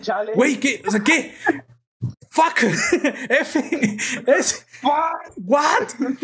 Pero luego cae la Segunda Guerra Mundial, es destruido el set. Ellos están buscando comida, se encuentran a los niños de, del cementerio de las Lucianagas, los ven morir por allá en la esquina, no les importan y siguen por ahí buscando más comida. Entonces ella, aparte, no estaba mal, ella le, ido mal, le, le, había ido muy bien, ella sí estaba en un refugio bien, este, no le pasó, aunque su ciudad fue destruida, la guerra no le pasó factura a su persona. Más allá de que un día encuentra ¿Te acuerdas del inspector que te dije que en algún momento le había preguntado que para dónde se había ido el pintor? Ese, ese inspector tenía una rajada, tenía como una, una cicatriz, En, el, ojo. Ajá. Se lo vuelve a encontrar, pero ahora convertido en un teniente coronel, güey.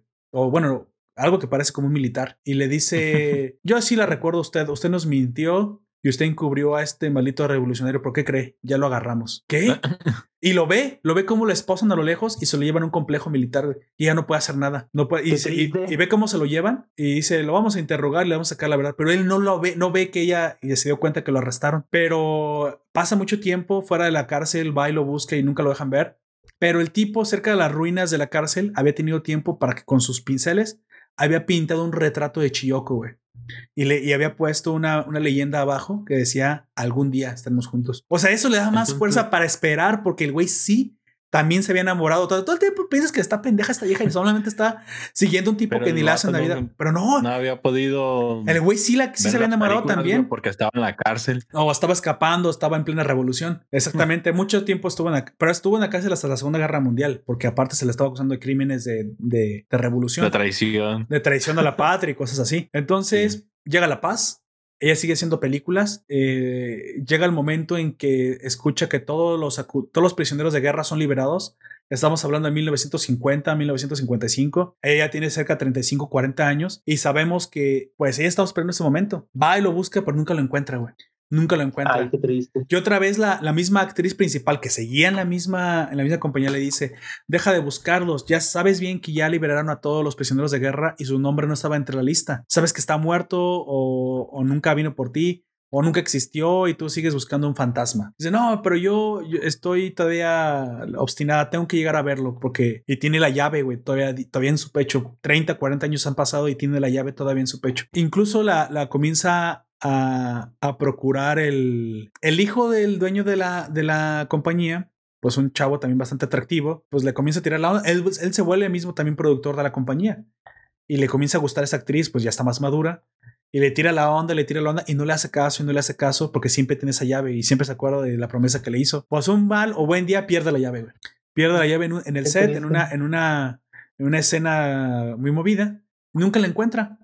Ahí es cuando nuestro hoy productor, el que es el entrevistador, ahora le voy a decir, el entrevistador, en el presente, le dice, oh sí, recuerdo ese día, yo estaba en el set cuando usted perdió la llave y yo, la, yo fui el último que me quedó buscando hasta el- altas horas de la madrugada la llave y no la encontré. Dice, ¿en serio? ¿Tú hiciste eso por mí? ¿Y por qué nunca, nunca te presentaste conmigo? Porque pues era demasiado penoso, no le podía decir ni. Aparte, para ese entonces, usted ya estaba siendo pretendida por el, el hijo del productor, por el hijo del dueño, o sea, por este. Y ese es un nombre que no me acuerdo. Por el nuevo productor de la compañía. Y obviamente yo no era nadie, yo era un gato. Y pues nos me lleva 20 años, no se hubiera fijado en mí. Dice, no estás tan seguro, yo suelo ver a las personas que sí. Bla, bla, bla, pero ya, por- el hubiera no existe, güey. El hubiera no existe. Tanto que él estuvo buscando esa llave y no la pudo encontrar. Entonces, pues ya se pierde la llave y ya dice, bueno, también maduré, entendí que ya estaba muy vieja, hablé con mi madre, mi madre me dice, bueno, ¿me vas a dar nietos? ¿Te vas a casar? O sea, ¿qué vas a hacer? Ese tipo nunca lo vas a volver a encontrar. Total que decide sí casarse con el, con el productor, con el hijo de la El compañía. productor. Sí. Y a uno y a unos pocos años de, de, de matrimonio, la actriz principal le revela que ella robó la llave. Ah, Chale. Qué. ¿Por qué me hiciste eso? ¡Qué perra! Pues Sí. para, pues para que ya dejaras de estar aparte todo el tiempo pensando en él, pero sobre todo porque él me lo pidió. ¿Quién te lo pidió? Obviamente el productor que te pretendía porque sabía que esa llave no te dejaba avanzar en tu vida y él te pretendía y al olvidar la llave pues sí te casaste. Pero como yo te hice algo que realmente después me surgió como remordimiento, hoy te lo vengo a confesar. De Ah, hecho, o sea, sí no- era mal pedo, pero no tanto. no tanto. Y de hecho no había pasado tanto tiempo y no tenían hijos. Y de hecho se divorcia, güey. Se divorcia porque dice, ah, pero eso no importa mucho, ¿o sí? Y dice el chilloco, ¿cómo chingados? No, claro que sí importa. Y se divorcia. No porque, no porque no te quiera, sino que, o que te haya agarrado cariño, sino porque me ocultaste esto. Entonces se divorcia. La actriz principal, ya envejecida, pues le dice, yo confieso que te hice esto por envidia. ¿Y sabes por qué tenía tanta envidia de ti? Porque cuando más nos, se oponía el mundo a nosotros, o sea, habló de la guerra mundial, de lo difícil que fue aquellos tiempos, más energía tenías porque había algo que te daba esperanza. Me daba tanta envidia que esa llave te diera, te diera toda la motivación, que siempre tuvieras tanta energía, que siempre actuaras también en las películas, que parecía que buscabas algo. Y como yo solo me conformaba con ser actriz, tú no eras actriz, tú estabas haciendo algo más y eso algo más era lo que a mí me molestaba. Y es que no estaba siendo actriz, ella de hecho no actuaba. Decía que no le gustaba la actuación, güey, que solamente estaba buscando Vaya. al Brian, güey, todo el tiempo. Y como la actuación Ah, era solo un medio, pues ser para ella era tan fácil hacer actriz porque solo era un medio para alcanzar un fin más arriba que el, que el desarrollo profesional que era el amor de su vida. Obviamente hoy las feministas con eso explotarían si yo dijera que el amor de la vida de Chiyoko era más importante que el desarrollo profesional porque pues ya sabes, feministas, ¿no? Pero para ella era importante, tan importante que era más importante que cualquier cosa en el mundo, incluso que un mugre desarrollo profesional que solamente lo utilizaba como herramienta, como trampolín para llegar a él. Y como la otra actriz si era todo en su vida ser actriz, sabía, se sentía vacía, güey. Se sentía vacía porque ella no tenía algo que perseguir tan fuerte como lo que tenía que perseguir Chiyoko. Básicamente, le decía, tenía envidia de que tú tuvieras un ideal y yo no. Y ese ideal te mantuvo viva, cuando caíste en la cárcel no te quitó la sonrisa, te mantuvo tan enérgica en la Segunda Guerra Mundial, eras la única que parecía que no, no, no le hacían nada a lo que estábamos viviendo. Pues, todo, güey. Todo güey, no, o sea, indestructible, básicamente. Chiyoko era, era, estaba hecha de acero, güey. Pero era porque su idea la mantenía así, resistente ante la adversidad. Curiosamente, al llegar al final de la historia, la cual spoiler obviamente porque a ese punto sería como un crimen no decírselos, la, la revelación de que la llave eh, se la había robado la actriz, pues bueno, hizo que dejara al marido y aparte que se retirara de las películas. Ya, pero la actriz, pero la llave se perdió, como, yo, como ya te lo comenté. Se la había robado a la actriz, pero la perdió. En algún momento esta llave es encontrada en los archivos en la bodega vieja del, del, del estudio que se va a destruir y la encuentra precisamente el que hoy en el, en el mundo real, en el presente, es el entrevistador. Él es el que la encuentra. Porque la actriz. es que la actriz cuando la robó, la, la, guardó en el estuche y la dejó como en la bodega del, del, estudio. Pero ya sabes que esas pinches bodegas tienen de todo y todo se pierde ahí. Y en la demolición, casi como una cuestión fortuita o milagrosa, le encuentra este productor. Bueno, este entrevistador que hoy en día es un productor independiente de, otro, de otra cadena televisiva, pero que en su juventud había trabajado como. Ahí como como IBM, como, como traidor, como, como pasante, como pasante ajá, junto a la actriz que nunca notó, aunque sí interactuó con ella. Y la actriz dijo, ahora que lo pienso, siempre había un chico amable que todo el tiempo eh, se portaba muy bien conmigo y que me hacía sentir bien. ¿Ese eras tú? Y voy a entrevistar llorando, sí, me notó, pero es que le lleva como 20 años, la viejecita tiene 80 y él tiene 50. sí, güey, sí.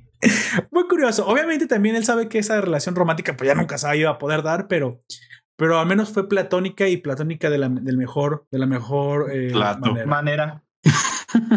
Me comenta Allen Marcel, ¿estás con todo el cine mamador Poperto? Supongo que sí, Allen. Mamador es bueno, supongo. O en boliviano, ¿qué significa mamador? Espero que, espero que, espero que algo bueno. Y si no, sí, no importa. Este, hay, hay, no, sí. hay que mamar, hay que mamar de las buenas historias. Acabo de reconstruir para que sea algo bueno. sí, hay que mamar de las buenas historias de la vida. Este, bueno, curiosamente, eh, para ya no hacerte la larga, el, desarrollo, el desempeño de la historia no es tan importante. Creo que lo más importante en esta película sí es literalmente el viaje. El viaje que son una, una montaña rusa de emociones, una montaña rusa de, de sentimientos, el cómo la actriz principal todo el tiempo le tuvo envidia, porque incluso cuando la chica llegó, ahora ella comenzó a hacer los papeles de heroína y la actriz, como ya era más viejita, comenzó a hacer los papeles de, de, villana, güey. Exactamente, comenzó a ser la villana. Y se me quitaste el papel principal de protagónico. protagónico. bueno, aunque era bastante protagónica ella también como villana, pero o sea, ella quería ser la chica linda, inocente y pues obviamente no era. Chiyoko llegó para ser la cara de, de la compañía, pero ella durante todo el tiempo solo buscaba precisamente el amor de su vida. Se acaba la historia cuando Chiyoko obviamente llega el día que va a renunciar. Obviamente aparte ya haberse divorciado del, del, del dueño de la compañía. Ahora el dueño de la compañía porque pues ahora ya era el dueño él. Este, perdona a la, perdona a la actriz, le dice, ¿sabes qué? Pues no, lo que hiciste, al fin y al cabo, no era la llave el problema. O sea, yo me, yo me casé no fue porque te robaste la llave, es porque yo también entendí que tenía que madurar y que tenía que hacer algo con mi vida Tal vez fue hasta algo bueno que la llave hubiera desaparecido de mi vida en algún momento, pero hoy que la vuelvo a ver, lo que me doy cuenta no es que la llave sea importante, sino que me doy cuenta que estoy siendo, estoy siendo falsa conmigo misma. Yo sí sigo amando al pinto, o sea, todavía hasta el día de hoy, sí lo sigo amando y hasta cierto punto creo que estoy viviendo una, una, una mentira. No, sé, no quiero seguirla viviendo. El ver, al haber visto la llave de nuevo, no es la llave la importante o que me lo hayas este, mencionado, sino que, sino que recuerdo que, que lo quiero.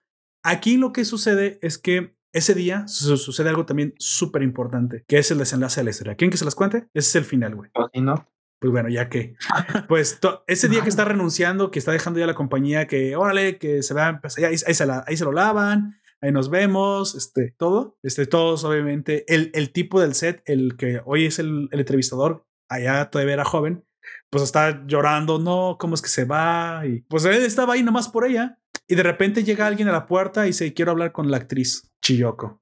Oiga, espéreme, eh, pues déjame ver si quiere hablar con usted. Por favor, dile que tengo algo muy importante que decirle y que darle. Ah, canijo. Entonces van y le dan el mensaje, oiga, alguien quiere hablar con usted en la puerta. Ok, yo aquí terminé con la compañía, está bien, vamos a ver quién me habla en la puerta. Le estaba hablando un tipo con una cicatriz en el ojo y sin un pie, en, en con muletas.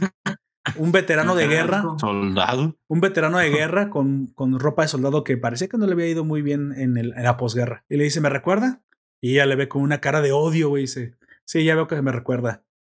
Yo no vengo a realmente a, decir que lo que hice no lo hice por, por mi propia mano. Este, vengo a expiar mis demonios y sé que en aquel entonces el tiempo era difícil y abusé de mi poder. Incluso en aquel momento cuando me llevé a... Y le hice. Cuando me llevé a aquel pintor, este, aún aquel entonces puedo decir que estaba obedeciendo órdenes, pero bueno, para bien o para mal, lo que hice, lo que hice ya lo hice y vengo a pedirle perdón y tira las muletas, güey rompe en llanto y se, se avienta sobre el piso y le, le, pide perdón con la frente en la, en la, en, la, el suelo. güey.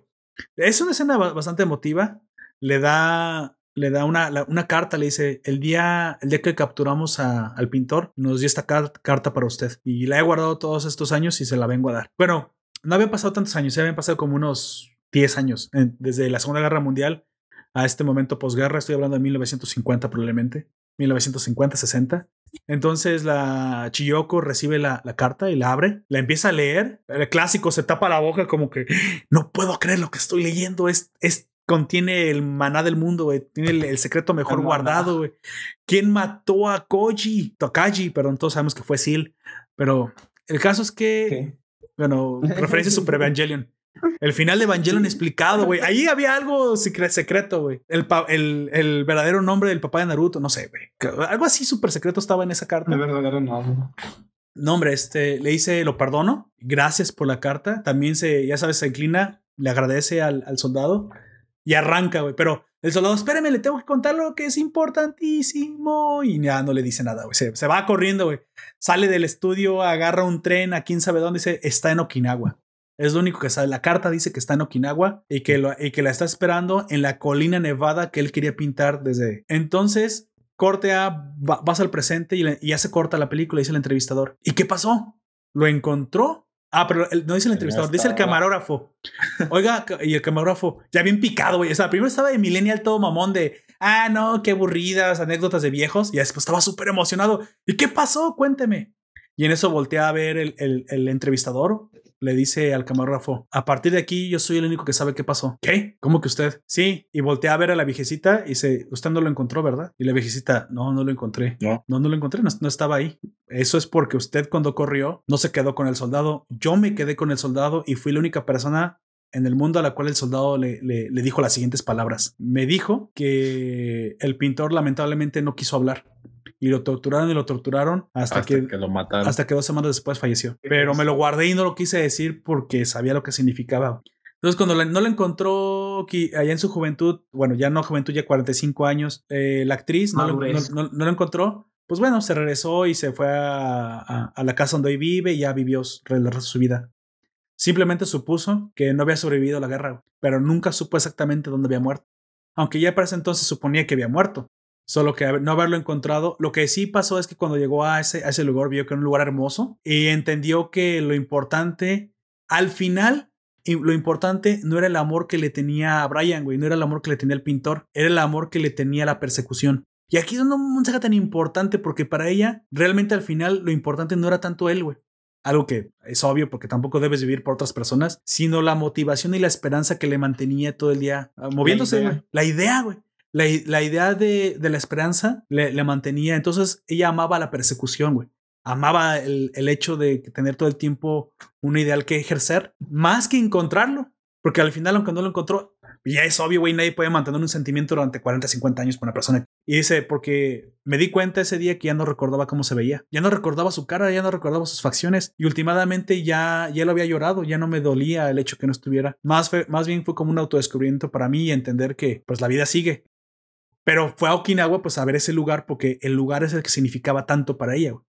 La llave era la llave de, de, la motivación, la llave era la llave de, de, la liberación personal a través de la persecución de los sueños. O sea, es, una, es un mensaje un poco confuso porque pensarás, entonces fue el amor, no fue el amor. Puede, comenzó siendo el amor, pero terminó siendo el amor propio y, y la autorrealización, güey. Y en la persecución de los años como son. Eso es lo que nos trae Millennium Actress. Es una, es una película más anecdótica, más, más sobre la psique humana, sobre el potencial humano, que ya sabes que me gusta tanto. Y, También algo eh, que dijiste de que el militar, como el militar que no terminó muy bien, no, los cierto. veteranos por lo general no terminan bien en ninguna. En ningún Y, y suelen sentido. arrepentirse, ¿eh? Así porque obviamente. ganado- así hayan ganado o no, el subando la guerra, terminan muy mal. Y, no- y Es viendo la retrospectiva, sienten hasta culpa de lo que pasó, porque yo me imagino que cuando eres joven Sí. no mide las consecuencias, pero llegas a cierta edad que te das cuenta que lo que hiciste pesa. Sobre todo cuando valoras lo que hiciste ya, porque ya tienes la edad para entender lo que hiciste, que a veces no son 20 Eh, años. Sí, en muchos, eh, en muchos lados, eh, no, eh, principalmente Estados Unidos, porque es el que tenemos más información, pero se sabe que la mayoría de los veteranos de guerra que sobrevivieron, muchos terminaron como vagabundos. Sí, ya no saben otra cosa que hacer más que pelear. Es triste, Sí. pero bueno. Millennium Actress yo la recomiendo 100%. Es una película con una con un carrusel de emociones, con su y baja de tristezas y alegrías, lágrimas, enojos, de todo. Eh, los giros y los vuelcos que da la historia son muy interesantes. Y obviamente tienen la marca de, de Satoshi Kon, tienen esta, esta, calidad in- impresionante en sus dibujos, por lo cual es una imperdible de- del autor. Es, no es por nada, yo creo, la que mejor te maneja la, la, la división entre realidad y fantasía, entre película y no película, porque literalmente es una actriz en la que en sus películas actuaba como en la vida real y en la vida real perseguía algo muy parecido a las películas. Exactamente. Para ella se desdibuja el lugar profesional de lo personal. Bueno, eh, ¿qué puedo decir? Lo que más me gustó fue precisamente el final. El final de que la misma viejecita dice, al final, ¿sabes qué? No lo quería tanto. Eh, se murió y todo. Y sabía que estaba muerto. O sea, o sea, el chile sí. Sí, pues, el- cha- estaba. Y de hecho no me divorcié del otro porque eh, estuviera enamorada. Estaba enamorada de la, de la idea de, de- de la persecución. Del siempre tener una esperanza, un ideal romántico que perseguir. Así que no, no subestimemos lo importante que son los ideales para las personas. El no tener una meta literalmente te vuelve frustrado. La, la actriz principal se frustró por no tener una meta, por no tener un ideal. Te vuelve chairo y terminas votando. Bueno, ya no, ya no voy a meter política, pero te vuelves resentido, güey, si no tienes un ideal. ella, ella creció tanto no porque siempre- dónde ir. y, y- no, y sus películas, y la última película que hizo era una película ya que hablaba de la del hombre cuando llegó a la luna, así que te imaginas, su última película fue en la época de Kennedy cuando se anunció la llegada del hombre a la luna, porque incluso ella recuerda estar joven, escucharon la radio y luego estar actuando como una como un astronauta que se iba a perseguir un, as- un astronauta que se había quedado en la luna y que se había quedado varado, pero que ella le, le- ella le había prometido siempre perseguirlo, Volver. así que se fue a la luna De junto hecho, con él. En el póster que pusiste en el directo está el traje espacial ahí. Ah, bueno, ahí están todos los personajes que hizo en su juventud, todas las películas que ella hizo. güey. Y en todas, absolutamente todas, es una chica persiguiendo el amor, güey. Güey, Pero- fue, pues fue el líder del clan Hyuga, güey. Pues Se sí. mamó. Sí, güey, sí. No puedo haberlo dicho de, mejor forma. Fue el líder clan Hyuga. sí. Y, y hasta que encontró al pendejo de Naruto, güey. Tú piensas que Naruto. No, no, no. Fue al revés. Ella lo eligió, güey. Me gusta mucho porque aparte es una, una manera de cómo, cómo realmente se, se empodera la mujer de forma correcta. ¿Me estás escuchando, María Verde? Así es como se hace. Así es como demuestras la, la fuerza de una mujer que tiene un ideal que perseguir. Me gusta, digo, al final me gustó mucho, me quedo con eso, con el, con el despertar, con el, con el ideal que ella transmite. Y creo que si no es para mí la mejor, pero por otras razones, porque a mí este tipo de, de mensajes me llega, una de las mejores de- del, director. Claro que no es mucho decir eso porque tiene cuatro, ¿verdad? Pero yo creo que de todo el, de todo el cine de anime que he visto, muy por encima de, otra vez dije Akira y Ghost in the Shell, vean Millennium Actress si no la han visto. Y si ya la vieron, pueden dejarnos en los comentarios.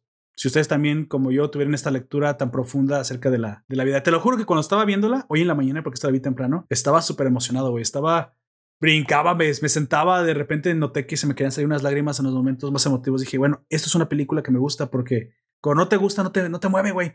Ah, está triste, pero estaba de hueva, así que ah, ya, que pase rápido, que se muera rápido, güey. No, acá. Incluso, eh, eh, hay- hay ¿No? peli- eh, eh, es malo que una película no te transmita nada. Pues sí. Porque así como puede transmitirte cosas buenas, te puede transmitir cosas malas porque es una película tan mala que te transmite. Pero lo peor que puede pasar es que no esté ni en uno ni en otro lado en una película. Que sea indiferente, ¿no? Creo que es lo peor, lo peor que le puede pasar a una Sí. película. Nos comenta Ben Alfaro en el streaming. Tenemos un oyente nuevo. Nos dice, muchachos, gran podcast como siempre. Gracias. Esperemos que te Gracias. esté gustando.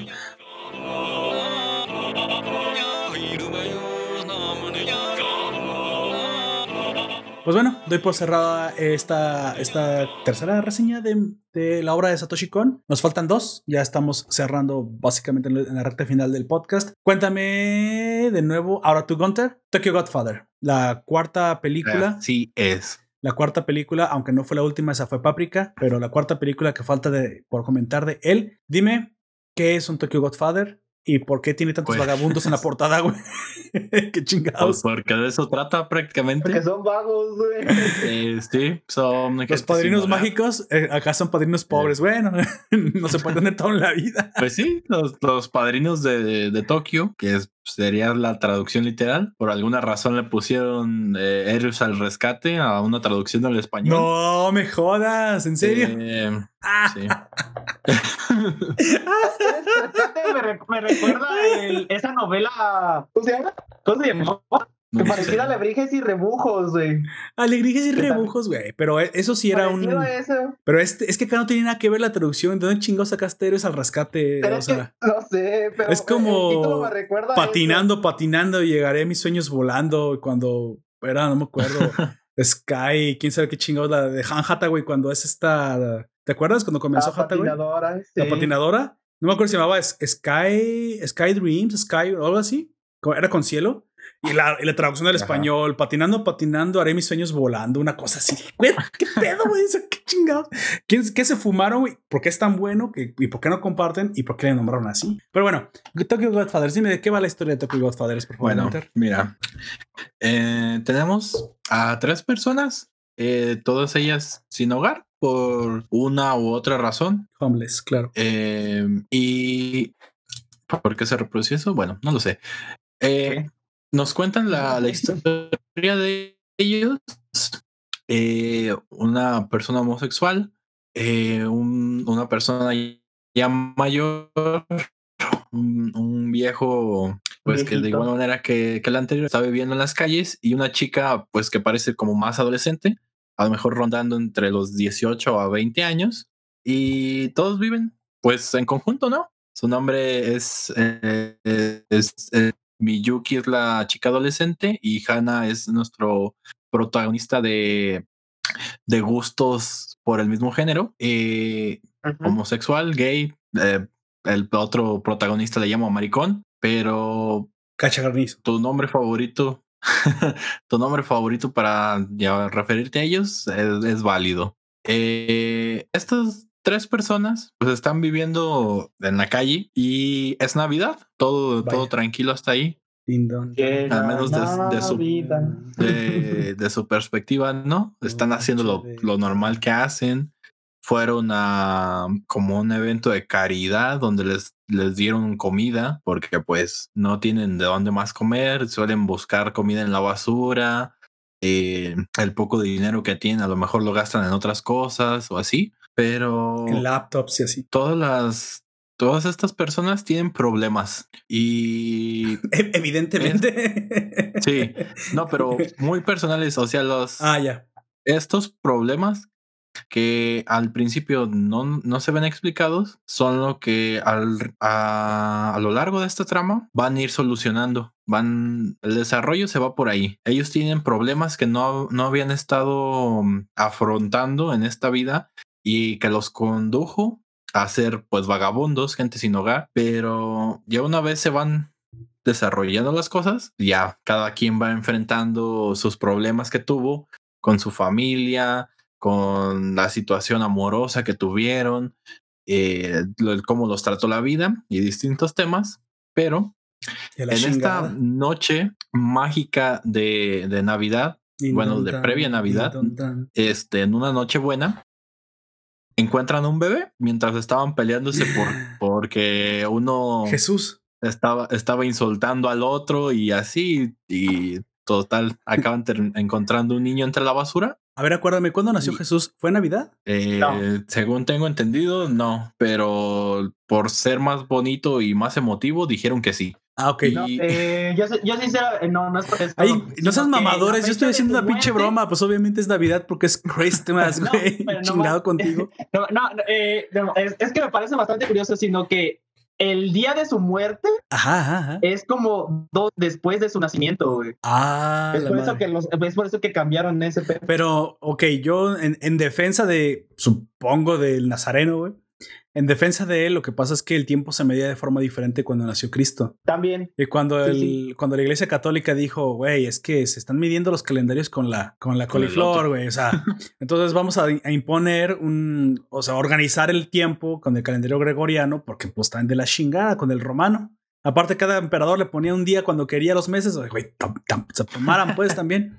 Entonces, eso fue atinadamente algo que la iglesia hizo de forma correcta, que fue organizar el tiempo. El problema es que cuando lo organizaron de ahí para atrás, recomendaron el tiempo, entonces Jesús ya no, ya no nació en el año cero, güey, nació un poquito antes y entonces fue un desmadre y bueno, vamos a acomodarlo ya como caiga. Pero pues obviamente eso es porque cuando nació Jesús el tiempo se medía de forma diferente. Pero puedo decir, si me equivocarme, que ni se medía bien, güey. Sea, se medía como, pues hay como cayera, güey. ¿Te imaginas? Ah, este año cuántos días tendrá? No, pues los que quiere el emperador. no, pues cabrón. Sí, su madre, que se acabe pronto. Es invierno y de repente ves un solazo y dices, ah, cabrón, como que no están midiendo bien las estaciones estos canijos. Algo anda mal. Algo anda mal. Claro. Pero bueno, entonces estos chicos, estos, bueno, estos vagabundos se encuentran al regalo de Navidad, ¿no? Un infante recién nacido venido a la pobreza. Perfecto. Y no tuvo que nacer ni en el IMSS. Ok, sí. No. Y pues empiezan a investigar, ¿no? Dicen, pues, ¿quién lo abandonó? Pues el otro, Freezer dice, no, pues eso. Freezer. No es cierto, es, es, es Voldemort. La voz de Voldemort. Voldemort. Le dice a Freezer. El niño que vivió. pues a la estación de, de policía. Y Freezer le dice, no, pero ¿cómo lo vamos a dejar? Este, este es nuestro regalo de Navidad y que, ¿qué? Ala. Y pues sucede toda esta situación eh, en el que están discutiendo pues qué hacer y ya te muestran el lado paternal de, del personaje Jean. Del, te cuenta su historia trágica del cómo acabó siendo un vagabundo. Chale. Y te digo. A ver, por cuestión de tiempo, cuéntanos uno. Cuéntanos uno de los tres. A ver, eh, ¿cómo es que alguno de esos? Ándale, el que pues más digas, Ay, güey, ese está fuerte. A ver, lo que tú quieras, el que tú quieras. Creo que el, más fuerte es el de la chica adolescente, es Miyuki. Ah, ok. Que por situaciones de estrés, de, de, de que haya eh, ido mal en la escuela, de que se le perdió el gato y que, no sé, a lo mejor le hacían bullying y todo eso, acabó apuñalando a su padre. ¿Qué? Que, lo, ¿What? Que... A la madre. Güey, sí está fuerte, cabrón. Sí, es que, por ejemplo, así rápido, rápido. Casual. El otro era una, una apostador empedernido y la otra simplemente le dio mucha vergüenza de haber golpeado a un cliente en un bar en donde actuaba y después de la pérdida de su esposo, pues todo, toda su vida se fue en declive. Pero de, de esos tres, la chica pues es la como más fuerte de que pues apuñaló a su papá y se fue. Pues, pues sí. Pues sí, Sí, sí, está fuerte, güey. Chale. Entonces ella te, pues así, bueno, es una prófuga aparte de la justicia, me imagino. Sí, aparte su papá es policía, ella. ah, pero, pero lo mató aparte en apuñalamiento o, sobrevivió. No, era policía. Sobrevive. Ah, sobrevive. Entonces, su papá es policía, entonces está buscándola, pero aparte ella, pues, asume que es una criminal por intento de homicidio. No, pues no eh, creo que la quieran meter a la cárcel. Pero bueno, eh, se da toda una búsqueda para buscar a los papás del, del de la bebé. Del infante. Eh, es una, me dijeron que es una paloma y un carpintero. Tú sigue, tú sigue. Sí, te digo, cada, cada paso que dan, cada pista que encuentran, los lleva, digamos, como que a otro lugar, a otra aventura. Y todas estas aventuras Vaya. se conectan hasta el punto en el que, por ejemplo, terminan rescatando a un señor que está siendo aplastado por su coche, porque de manera muy cómica eh, se quedó atorado en la nieve porque está nevando y pues se bajó de su coche, se le olvidó poner el freno de mano y pues se bajó a empujarlo según él para desatorarlo. Entonces pasó una señora con su perrito y el perro corrió y la señora quién sé cómo se empujó del carro. Entonces el carro lo aplastó él. What? eso está mal. ¿Cuánta fuerza tenía esa señora? Ese estaba como en una pendiente.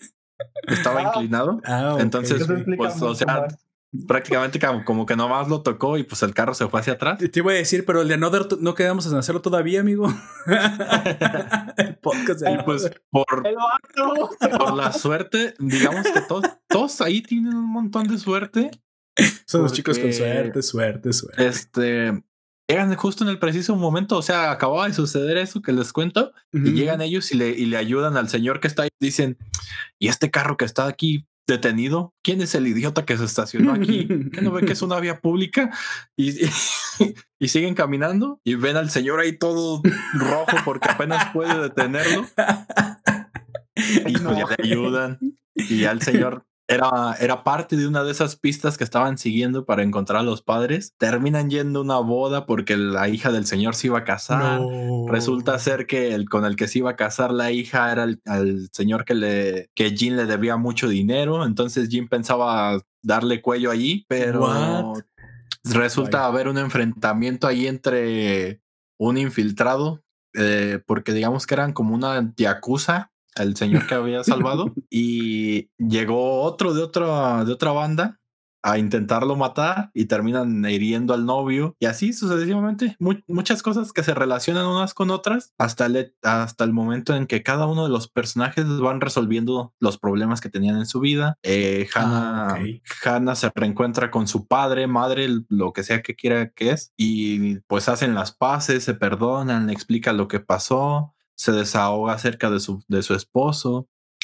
Eh, Gina encuentra a su hija eh, que no había visto por muchos años, le pide perdón, le, le, dice que había estado recolectando pues dinero porque él había, pues, se había endeudado y se había ido por cigarros y, y así sucesivamente hasta que por fin encuentran a la supuesta madre que después resulta ser que no era la madre y entonces se remonta a un robo de un infante de un hospital. No, el niño se lo habían robado y lo tiraron a la basura. El niño era robado. Es Así es. Es robado. O sea, Chale. En, entre todas las, las situaciones cómicas que hay aquí y la tragedia que te presentan también con los personajes, crea como una, una sensación un poquito agridulce entre pues todos, todo, o sea, no es no la mejor situación ni tampoco son las personas como que tú dijeras con la mayor cantidad de recursos, pero aún así están haciendo todo lo posible para encontrar a, los padres del bebé. Es que ellos saben lo que es no tener nada ni a nadie. Así es. Sí, sí, es por que están Una de las preguntas más empeñados. Más fuertes de eh, que se hace Jean al inicio es qué difícil es, ser abandonado desde infante. Yo pues tenía 30 años cuando comencé a vivir en la calle y desde ese, de, cuando eso sucedió yo pensé que esta era mi mejor decisión, que ya no me tenía que preocupar de nada más. Mm, Pero mm. ahora que estoy más grande, veo que ha sido un completo error. Mm, para que vean que la riqueza no sale del suelo, chairos. Bueno, lamentablemente hay gente que piensa así, ¿no? sí, pues resulta ser que te digo, todos, todos aquí tienen una suerte muy buena. Porque esa interconexión entre eventos que sucede todo el tiempo. Es típico de las comedias, ¿no? O sea, las comedias, obviamente, el único conductor de esto no es que te pongas a llorar ni el drama exacerbado, sino que precisamente incluso la suerte tiene que ser ridícula para que, pues, funcione el, la trama, ¿no? O sea, te digo, cada, cada uno resuelve. Ya una, vez que, ya una vez que resolvieron la mayoría, solo nos queda a Miyuki, a la chica, y ella todavía no resolvía bien. Entonces, eh, pues resulta ser que encuentran a la madre, porque curiosamente dice, dice uno de ellos, ¿te imaginas? Y pues estamos tan cerca si no la encontramos y ya hemos dado vueltas en todos lados, ya supimos que la familia pues se separó, que el, hombre era un apostador también, igual que Jean, y pues seguramente es lo mejor que es la muchacha y que no sé qué, pero ahora de estar este la madre del niño toda preocupada porque no encuentra pues a su hijo, posiblemente se esté suicidando. O sea que el niño sí es un regalo de Navidad, algo que les arregla la vida. Básicamente. Ah, qué bonito. Es una película para ver en Navidad, ¿no? Creo que incluso esto debe haber sido así como especial en Navidad, Tokyo Godfathers. Sí. Recuerda, esa la meteremos en especial en Navidad. La volveremos a comentar porque. pues bueno, te digo, así comentan como las cosas y casualmente van pasando por un puente y está una, una, pues una señora intentando aventarse y pues la detienen. Le dicen, no, espérate, ¿qué, qué estás haciendo? No, pues es que perdí a mi hijo y que no sé qué, y no, ya lo busqué por todos lados y no lo encuentro, me lo robaron, que no sé qué tanto. Espérate, ¿tú estás buscando un, un niño? Sí. A la madre. Pues ya le, le cuentan también su historia y pues resulta ser que era la madre, pero, pero pues no, era la que se lo había robado. Wow, que la ah. chale. Ah, Pero para ese robo, la, esta madre tiene la postiza. Digamos, si la, la, mamá postiza tiene la excusa de que pues ella perdió a su bebé. Entonces. Ay, ¿eso qué, güey? ¿No te robas otro? qué chingado. Sí. Pero, o sea, en su tristeza y en su desesperación al haber perdido al hijo que acababa de nacer. Mejor me roba el de otra. dice que pasó por la sala de maternidad y vio pues a todos los bebés ahí y que la niña pues le sonrió y que no sé qué y decidió ah, sí, güey. Esa es la excusa de de aquí no dijo la señora sí chingados güey. me sonrió y me la llevé es arte bueno, vamos a darle un poquito pues más de claridad. Dime, amigo, en Tokyo Godfathers, eh, ¿cuál fue el momento que más, o al ser una comedia que más hilarante te hizo reír? El que más, el que más te haya sacado las jajas. Mm, es que te digo, eh, tiene ese tono agridulce, entonces no termina siendo una comedia total. No, o sea, si te ríes con ellos. Es y una pseudo comedia. Yo digo que es como una tragicomedia. Y tiene comedia incidental, pues sí. lo mismo pasa, lo mismo pasa en Millionaire Actress, menos marcado porque tiene menos comedia de la que yo hice para hacer que tenía la película. Pero parece que Tokyo Godfather sí, sí le Y aparte se presta, los tres vagabundos se prestan para previamente tener un hito de, es que le, suceden cosas muy fuertes. Bueno, entonces dime cuál, cuál es que casi los casi los matan en un camión que se estrelló en un convini. Eh, ¿Qué? ¿Cuál es para, ti entonces la escena más impactante y más significativa, significativa de Tokyo Godfathers? La que le da identidad prácticamente a esta película. Mm, creo que es cuando se encuentran a la bebé.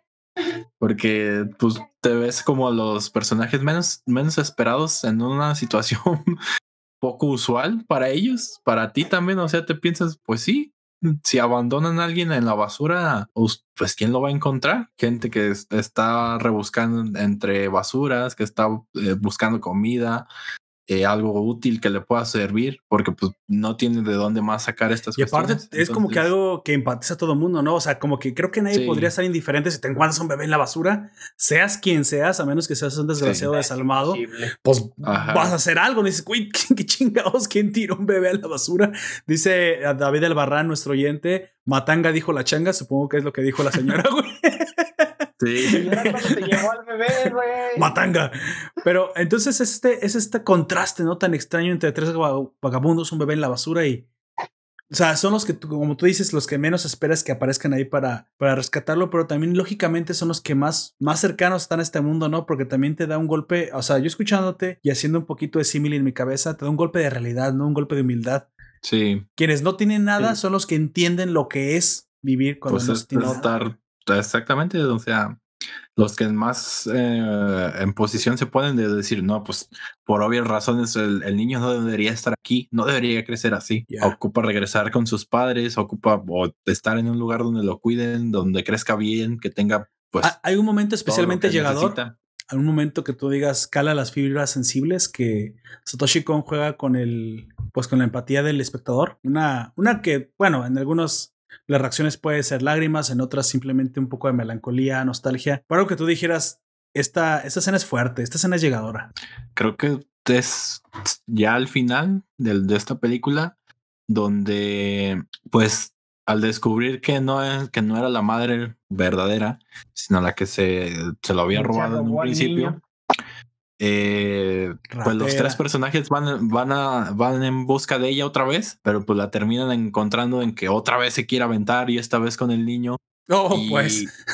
es donde los tres hacen tal acto que casi terminan ofreciendo la vida de los tres por salvar a la, bebé. Ya, bueno. A, la bebé, aparte era niña. Sí. Ok, bueno.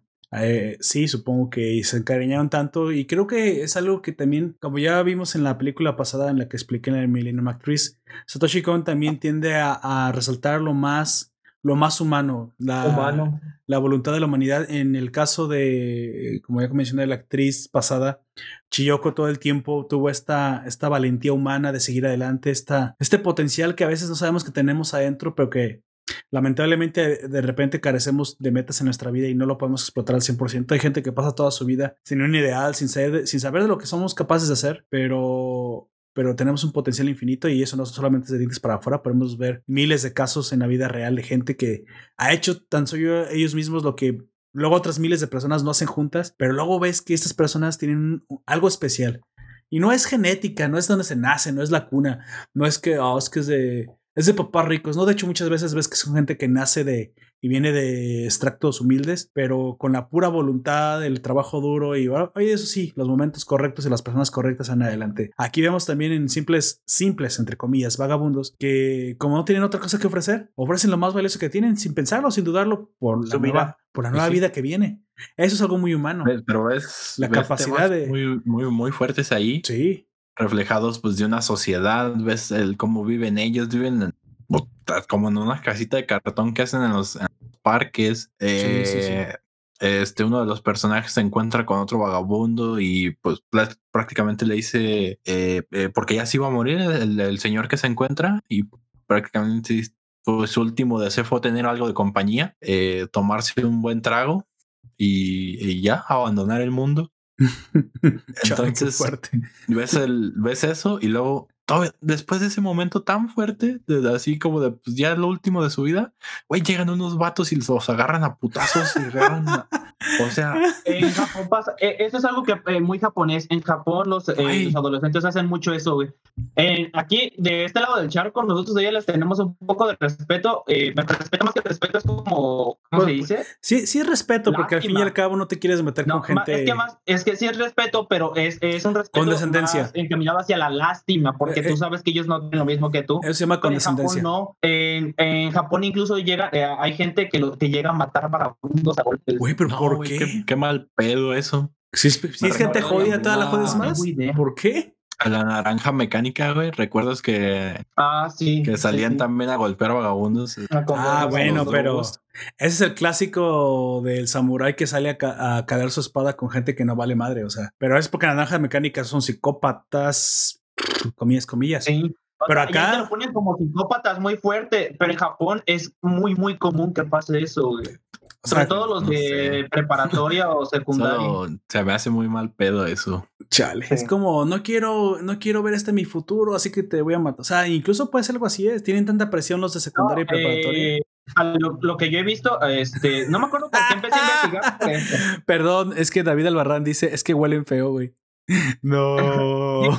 De hecho, sí. Sí, sí, sí. pues, güey, pero ¿cómo vas a eh, matar a alguien porque huele feo? Eh, pues, sí es lo que dice, eh, creo que sí lo dice el mismo de la naranja mecánica, que como no son nada que sirva para la sociedad, huelen mal y solamente están estorbando, ellos liberan el mundo de ellos. Y es por eso que los van a En Tokyo Godfathers, güey, siempre que ves a, los tres vagabundos en coexistencia con los demás ciudadanos, todos están tapándose la nariz, güey. Ahora yo nomás quiero decir que la vida da muchas vueltas y así como alguien puede caer a ser vagabundo, hay vagabundos que pueden resurgir. Muchas veces cayeron ahí por alguna cuestión personal, deudas, bla, bla, bla, bla. Todos son humanos y es exactamente la, misma, el mismo pensamiento que te lleva a decir que por un mal momento defines toda una vida. ¿Qué sabes? ¿Cuántas veces hemos visto que en menos de eh, alguien se recupera de lo que sea y en menos de un par de años hace la mejor obra de su vida? Te voy a poner un ejemplo. Un ejemplo más, más reciente. King, el grupo este que me encanta tanto, de este vocalista Tom Chaplin y que aparte, británico, que aparte ha, ha, sido comparado hasta con el mismo Queen y con la voz de Freddie Mercury. Mm, tiene muchos discos muy buenos, recomiendo varios desde el principio cuando comenzó ya hace 20 años. Tom Chaplin, antes del disco de Under Sea, cayó bajo el influjo de las drogas. Ya sabes, ¿no? Eh, eh, joven, comenzó a tener éxito, vienen los millones, mi primer millón este es un lugar, un momento, la farándula, los conciertos, las drogas están a pedir de boca, las chicas de 17 años que te ponen un 4, Kalimba. Entonces, eh, obviamente Tom Chaplin no era ajeno a ese, a ese mundo y como, como vocalista de Kiss también le entró duro las drogas y lamentablemente tuvo, tuvo que ser internado. Se recupera, sale de la clínica de pues, desintoxicación, supongo. Y dentro de la clínica, él contó que obviamente tocó fondo y se puso a trabajar. Hizo varias canciones y muchas veces las podemos encontrar en su disco posterior a su recuperación, que aparte su grupo lo esperó, sea, que se llama Under the Iron Sea debajo del, del, océano de metal. Ya se imaginarán cómo se siente un drogadicto, como si estuviera todo el peso del mundo encima de ellos. Y podemos, por, eso, por eso podemos ver un montón de canciones como Crystal Ball y, varias de esas, o mi mismo Under the Sea, muy melancólicas y que hablan de un sentido más humano, más profundo.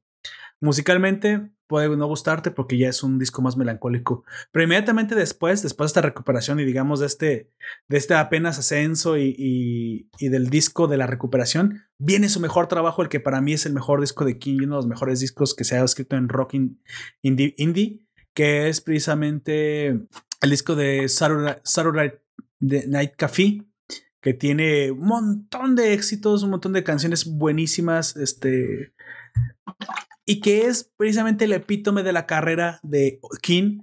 Y aparte es donde su, su voz, ya sabes que se miden en cuestiones técnicas, alcanza los falsetes más difíciles, los, los tonos más, técnicamente más, más este, que requieren más experiencia alguna vez en el podcast en el que hablamos de metal con nuestro amigo Dead Wolf, el Mi Camino Metalero, él hablaba precisamente de que el grupo este que le gustaba tanto, Opeth, al final El, vocalista quiso hacer un disco no tan comercial, pero técnicamente muy difícil, precisamente como su ópera prima, como su grabación, digamos como el doctorado de un cantante. Mira, esta canción puede que no te guste tanto, pero técnicamente es extremadamente difícil y, y la puedo hacer. ¿Y por qué sacaste el disco? Pues porque lo puedo hacer.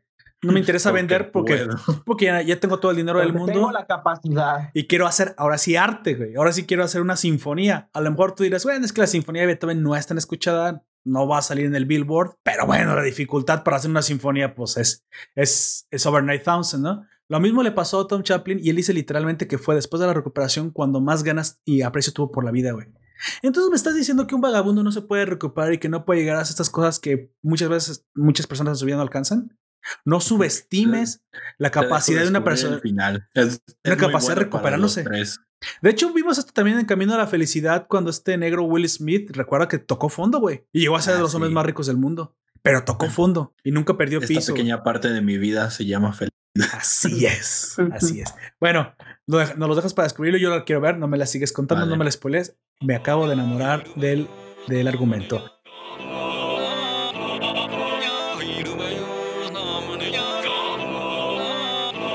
Bueno, y llega al final este podcast, llega a su, a su recta final, quien nos trae la última obra, no, por última, no menos importante.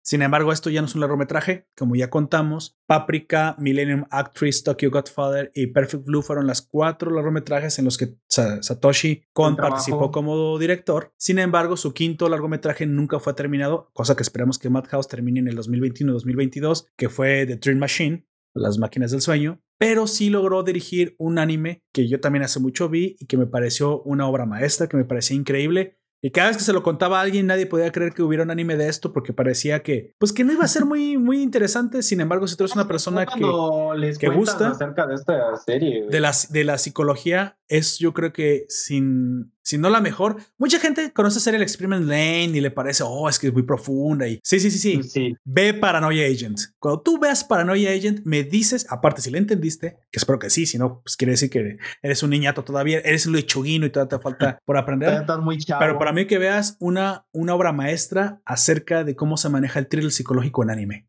Por favor, hazme los honores, Jack. Dime qué fue para ti Paranoia Agent y básicamente de qué va el argumento. Yo la primera vez que la vi no la entendí.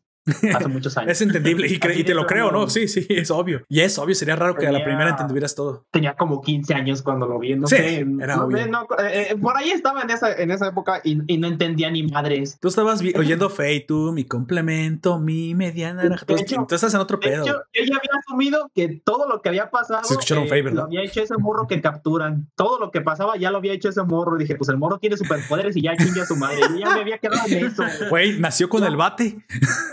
Nació con el bate, ¿no?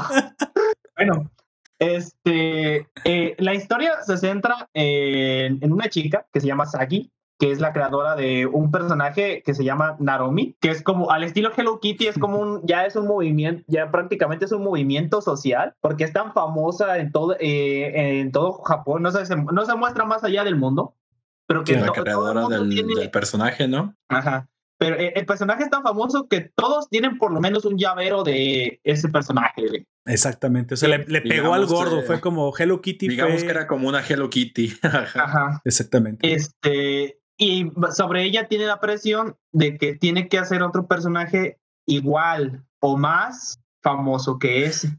Lo cual es obviamente una tontería porque ya tienes un, un líder. Lo que hace es que abre su no- familia. Que todo pases así, no solamente depende de, de ti, Eh, sino de cómo está la sociedad y de, y de qué está pasando en... Y aparte no lo eh, reemplazarías. Tendrías que hacer mejor una Sí. familia, le haces una hermana, una película, un crossover, compra los derechos del manga. Tienes la franquicia hasta que se muere. Y obligas a la gente a ver 30 películas, aunque la mitad son malísimas, pero por, como una, una tiene que ver con la otra, y luego todo dice mundo que fue lo mejor que pasó en el mundo, pero es una basura realmente. Pero tú sigue, tú sigue. Eh, bueno, este, Marvel. y ella por ¿Qué- esta, qué dijo eso? eh, siente tanto esta presión que eh, se intenta librar. Oye, nos este dice David. Albarrán, Golden Bat. ¿Tú sabes qué es- qué es- a qué se refiere? Al Esa que trae. Así es. Ah, la madre. Eh, creo que sí, eh, creo que sí le dicen en, en Ah, bueno. el Golden Bat. Oh, o sea, se, se vuelve Sí. una leyenda. Yo también pensé que el pinche morro era así como que un hijo de su chingada madre, güey, que simplemente le tenía odio a la humanidad. Porque Sí. como que llegues y, y ataques a una persona en la calle, pues tienes que ser un morro con mucho odio, ¿no? Pero es que no es cualquier pero- persona, güey. Es, es- son personas que están al punto de colapsar por estrés o por cualquier otra situación, güey. El niño huele el miedo, güey. Es como un El niño velociraptor. huele- el niño huele la ansiedad. La ansiedad. Ay, No. todo esto surge porque la morra no te no Pues no puede crear no- algo no tan completa- famoso, güey. No completaba los tiempos, no, no, de hecho, corrección, sí crea algo tan icónico, pero no como ella quería, güey. no. Porque haz de cuenta que un día iba tarde y para que no le no se le hicieran de pedo, para que no le dijeran nada, pues se inventa Al a morro este, este. a este otro personaje. Sí. Se, inve- se inventa que la saltan y que le rompen la pierna. En realidad se rompe ella misma la pierna con un tubo. Exactamente. Es- Pero en algún momento lo maneja también Satoshi Kon que tú piensas que el morro sí es real, que ese chico Es sí en- existe. a nosotros no, no nos dicen que el morro es un invento de ella hasta el final de la serie. Exactamente. En este momento- Pero incluso capítulo, hace cosas extraordinarias que como tú Sí. dices, dices, nah, no es cierto, no, ¿sabes qué? No es real, la chica se lo inventó.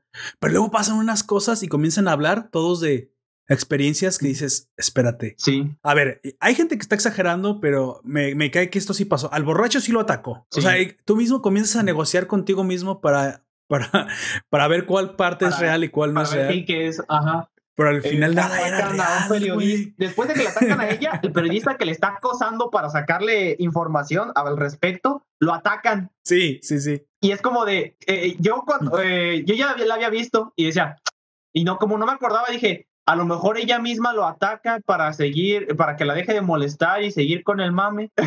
Pero después atacan a, a dos morros de su misma Sí. edad. Bueno, un morro al que ya le habían, un morro que habían asumido que él era el del bate. Porque usaba, eh, el, el- eh, El morro feo, Con patines dorados, gorra de béisbol y con un bate dorado. Y este niño siempre usaba una gorra de béisbol, sus patines eran dorados y era muy buena en el béisbol. No, era el enemigo público, güey.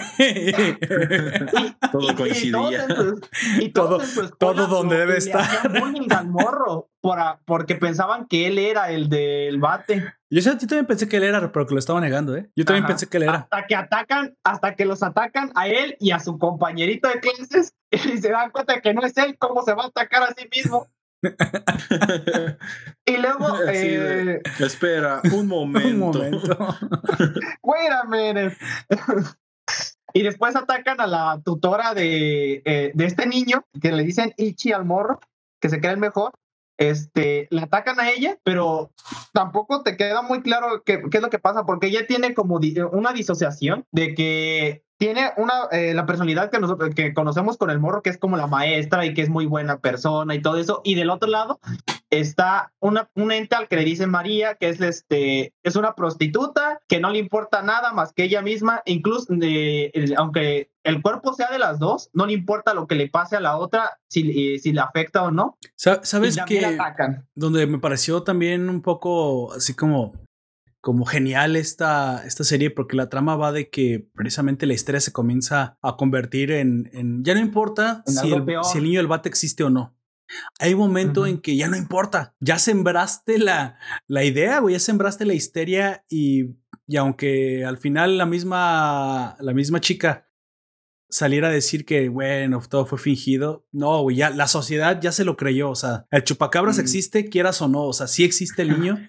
De hecho, no, nunca lo dice, güey. No, por eso, aunque dije, aunque saliera a decirlo, nunca, nunca existe. ¿Quién era el de ese tiempo? ¿Fox? No, Salinas de Gortari, pero lo heredó Fox. Fue Gortari. Fue Gortari, pasó hasta, no, y pasó hasta Cedillo, el invento del chupacabras que no veas que, me que estamos imprimiendo muchísimo dinero y estamos robándonos las reservas y que la devaluación viene del mil por ciento. Pero bueno, ya que en aquel entonces hay gente que se suicidó, güey, se aventó de la torre de Pemex y... Ah, no, fue eso, fue en el Proa. Pero bueno, el caso es que hay unas señoras hablando en el, en el, en el tendedero. Ahí soy, hay todavía vecindades donde se lavan en conjunto. Mm, en los lavaderos, güey. En los lavaderos, porque ya eso dejó de existir ¿eh? y los lavaderos eran el lugar número uno donde, todos se enteraban de todo. De los chismes. Y, y donde se, socializaba. La, de hecho, ah, escuché hace mucho una, una especialista que el hecho de que hayan desaparecido los lavaderos comunales han destruido el tejido de la, de la comuna social, güey. los vecinos ya no son buenos vecinos porque las mujeres no se, no se juntan a chismear. Es en serio. Es en serio. El hecho de que se junten a chismear también hace que se forme una comunidad más fuerte y más protegida. Y si tú no tienes un área de convivencia donde los vecinos convivan, aunque sean vecinos, pasa lo que hemos visto, sí, súper triste y súper super noir como en las series de Jessica Jones o Luke Cage. Esos, esos barrios gringos donde todos viven en el mismo edificio, pero todos desconfían de todos y se odian el vecino de enfrente con el vecino de a un lado. Eh, o sea, y ni se conocen. Luego hay violencia. No se conocen de nada, pero ya se odian. Sí, o sea, eh, aunque sea tu vecino, estás, es cuando más compacto estás en espacio cuando hablamos y cuando más solo estás es cuando estás en las ciudades. Y es porque estas, esas cosas de los, de los barrios dejan de existir. Fíjate cómo, cómo era el chavo del 8. En aquel entonces, pues los lavaderos eran, eran comunales, todo el mundo se juntaba. Pero aunque hay chismes y la vecindad y, ay, es que me criticó la vecina, se conocen, güey. Y inmediatamente cuando hay un agente externo, todo el mundo lo sabe. La mejor defensa, defensa para para un, un, invasor o un ratero o lo que tú quieras en un vecindario son las, son las mujeres chismosas, ¿eh? Son las que primero te van a ir a decir, ¿sabes qué? Vi, esto, vi lo otro, vi lo otro. ¿Sabes qué? Tu mujer invitó a un tipo que no eres tú y, te, y se, se, acostó con el jardinero. Pinche. O sea, no te, no te tendrías que enojar con la señora que te fue con el chisme, güey. Pues te vete a enojar con quien te puso el cuerno, pero obviamente puedo decir, ah, es que pinche vieja chismosa todo el tiempo está al, pendiente. Pues sí, güey. Nosotros hoy tenemos perros adentro de nuestras casas que ni siquiera sirven de, de perros defensores, güey. Ni siquiera sirven de perros, pinches bolas de pelo ahí ansiosas también. Bueno, todo el tiempo esas mujeres sirven como línea de defensa para, para lo extraño, para lo externo. Lamentablemente quitaste eso y las familias ya no se conocen, los niños ya no juegan juntos, güey, se odian los vecinos. Güey, yo creo que es una destrucción masiva del tejido social. Pero acá las señoras en el lavadero me da mucha risa que unas comienzan a decir cosas bien exageradas. Ah, pues yo escuché que que cuando vino al mundo vino con el bate y se madrió al doctor. Dije, no, güey. O sea, ¿cómo es que la. El anterior reseña, que, que le reseñé, Sucede algo también similar. Este, van los, los tres vagabundos a donde se supone que vivían la, la pareja. Y le preguntan a la vecina, oiga, ¿sabe qué, qué, le pasó a la casa y qué les pasó a, a los que vivían aquí? Y le dice, no, pues es que se fueron un día, no supe qué pasó. Y llega otra vecina y les cuenta otro pedazo de la historia. Y luego llega otra y les cuenta otro pedazo. Y se saben toda la historia, güey. Sí, y luego están entre, entre tres, cuatro hablando entre ellas mismas. No, pero es que era un mal hombre y que la mujer, que cómo lo aguantaba y que no sé qué y que bla, bla, bla. Maldita. Y, y luego te muestran otra vez a las vecinas y ya son como ocho todos platicando acerca de. Y yo, vaya. De lo que pasó. Ya, ni, WhatsApp es tan eficiente. Pues bueno, amigo eh, al final, nada más díganos, eh, ¿en qué deriva todo este agente paranoia o esta histeria social? ¿Y cómo es que, cómo es que llega el clímax esta historia? Porque eso tiene que estallar en algún momento. No puedes este, simplemente seguir subiendo y subiendo y subiendo la historia. lo que también quiero comentar, que a lo mejor hace un poquito más largo esto, sino lo que le pasa a los dos policías a lo largo, güey. Ah, sí, dime. ¿Qué le pasa a los, los policías? están, eh, que están encargados de este caso, eh, primero eh, hablan con, con cada uno de los, pues, de los atacados y luego capturan a un morro que es exactamente igual a la descripción de este, que, que, la, que habían dado. Y, y, lo peor del caso es que el morro sí lo hizo a todos, menos a Sagi, que es la, la diseñadora que se inventó todo. El morro empezó a escuchar los rumores y simplemente se convirtió en un imitador. Sí, es lo que te iba a decir el famoso. Yo me acuerdo que había un niño que sí lo hacía, pero que al final incluso no era, no era lo que se refería el, el, la historia. O sea, la historia había superado al morro real o no. Sí, y es cuando ya no sabía si, si era importante o no era importante. Eh, eh, eh, hacen otro ataque y por azares del destino es, ataque, es el mismo ataque que hacía el niño del bate. O sea, este, no es el del bate, pero eh, por coincidencia el ataque se asemeja. Y entonces, pero ¿cómo si el morro ya está detenido? Y entonces cuando van a donde está el, el, morro detenido, el morro lo que hace es que se suicida para que ya no le hagan más cosas, pero uno de los policías ve como el, el ente del bate se va de la, de la celda en donde tienen y escapa, pero en, realidad no hay eh, en realidad no hay nadie. Sí, es el, espíritu. Ah, yo los puse como el policía duro y el policía blando. El policía blando es el que empieza a ver al, al niño del bate como un ente y el otro pierde su trabajo y termina siendo un obrero en, una construcción, pero el otro, aunque ya no tiene trabajo y, y, es un vagabundo, sigue buscando al niño del bate. El de Tokyo Godfather. Este, y eh, hay un punto en el que la esposa, que ya se está muriendo del policía duro, se eh, afronta, entre comillas, al niño del bate, sino que lo, y lo que está pasando es que está afrontando su propia realidad. exactamente. Sí, el niño del bate se convierte como una excusa para la desgracia o para lo que cada quien quiera para Liberar. Ajá para, eh, sobre todo para aquellos que se suicidan, es como de que, pues, el niño del bate lo liberó de su sufrimiento. Ya, están esperando el batazo. Güey, se está volviendo una deidad, güey. O sea, ¿te imaginas en lo que evoluciona la histeria? Una deidad al final, cuando pasa todo el desastre de que eh, eh, se convierte en una masa negra, y arrasa con toda la eh, arrasa con toda la ciudad, pero eso es lo que están viendo Sagi y los dos policías. Exactamente. Todo es una alucinación de ellos porque lo que pasa en realidad es un tsunami, güey. Es una metáfora visual, ¿no? De lo que precisamente están viendo. Es lo que te digo que maneja bien Satoshi Kon aquí en el momento realista en el que existen los ataques, con, pero que no son el niño, pero luego que sí es un niño, pero luego unos que no son el niño, pero unos que la, la, otra desgracia se convierte ya en más que incluso un ataque personal, sino que la excusa o la realización de cualquier tragedia en forma de metáfora visual. Dices, entonces ya sí, ya sí existe, pero no existe como el niño sino que el niño se convierte. Existe como un concepto social, un mito urbano. Madoquea, güey. Exactamente, madoquea. Sí, madoquea. Se conceptualiza. Y, cuando eh, está pasando todo el desastre natural del tsunami, eh, Sagi y los dos policías, lo que en vez de ver agua y todo eso, ven una masa negra que está consumiendo todo, que es lo que representa al morro. ¿Qué es un tulpa? Yo también le iba a preguntar a David Albarrán qué es un tulpa. ¿What? Un tulpa es un concepto procedente del misticismo budista un ser objeto creado mediante poderes mentales o espirituales. ¡A la madre! Ah. Supongo, es un mm. tulpa. eso es lo que ellos, eh, más bien es la, es la percepción que ellos terminan teniendo, estos eh, los policías y Sagi, al final, eh, que se convierte, para ellos se convierte en un tulpa cuando en realidad es una alucinación. Aunque bueno, nunca existe. O sea, Tulpas si, si se materializara, pero aquí para ser sinceros nunca existe, solo, solo es la excusa o la metáfora visual con la que ellos representan ahora de, aquí en adelante lo que pasó. A lo que me refiero es a que para los policías y para Sagi sí se, se materializa así, Para, ellos. Para, su, eh, para ellos tres nada más. Y se ve como el tsunami consume, mata a los niños, mata a la maestra y todo, pero ellos se lo atribuyen todo al mito del niño. Al mito del niño del bate, así es. Bueno, esto lo maneja muy bien Satoshi Kon, creo que es el, el, aspecto psicológico llevado a su máxima expresión. Como dijimos, en cada película aborda un, un, tema distinto. Un tema distinto que aunque comparten similitudes... Al mismo tiempo relacionado con el, lo que los humanos llegamos a hacer.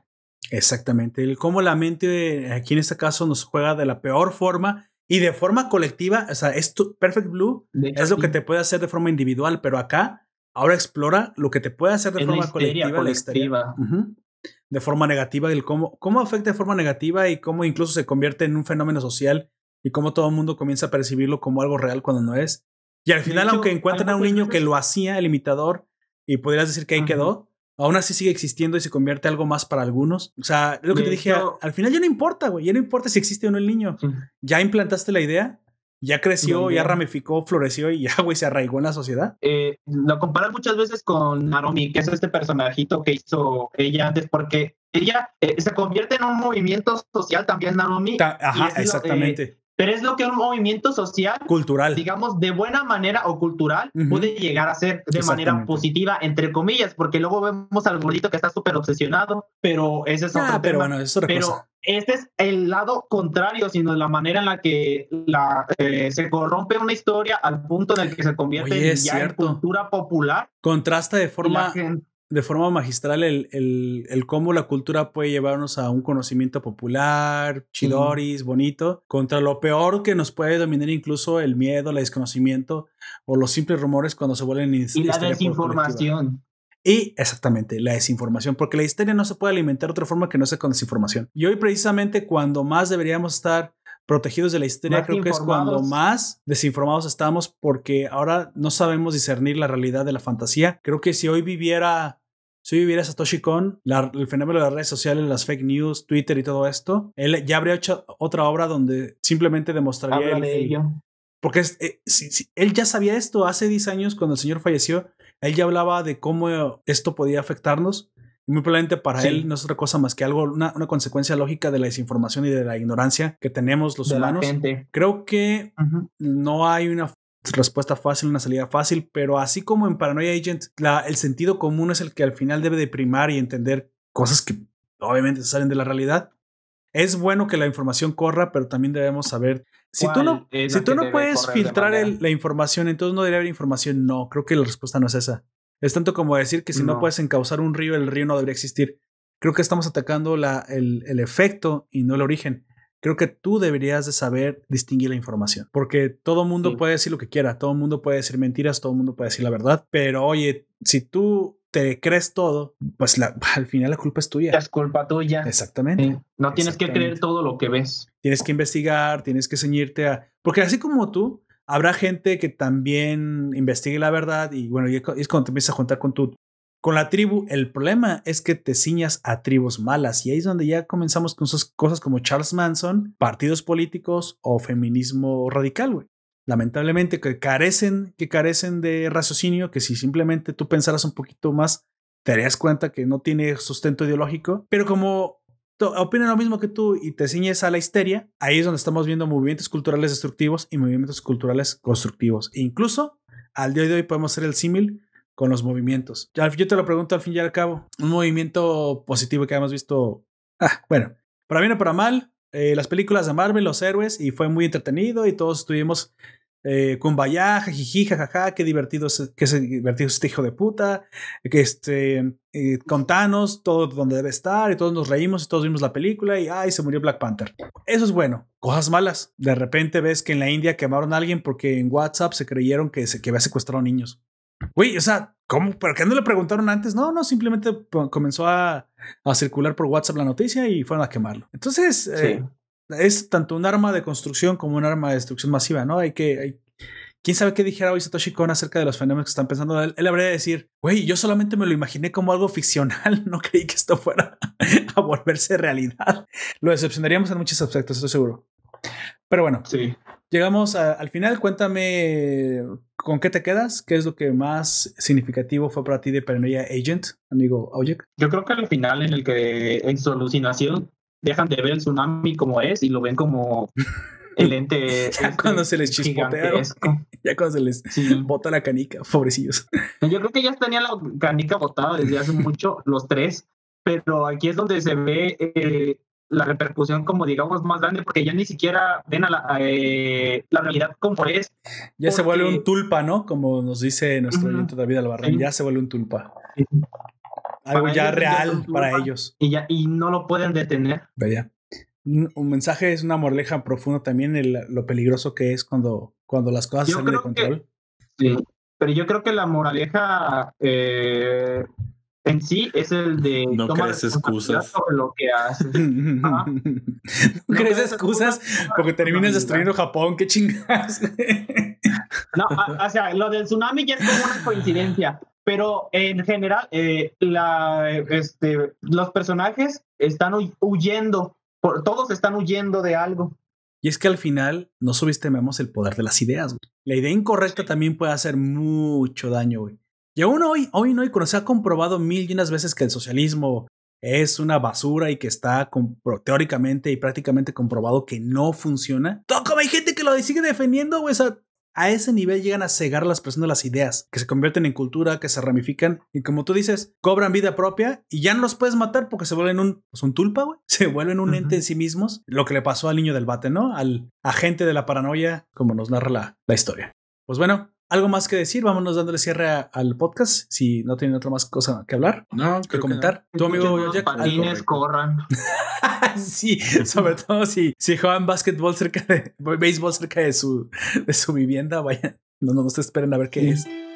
El niño del bate. Oye, pero el niño del bate inventador se pasa adelante. O sea, como escuché que un niño bateaba, yo también lo voy a. O sea, güey, ese niño estaba mal. Ese niño sí estaba.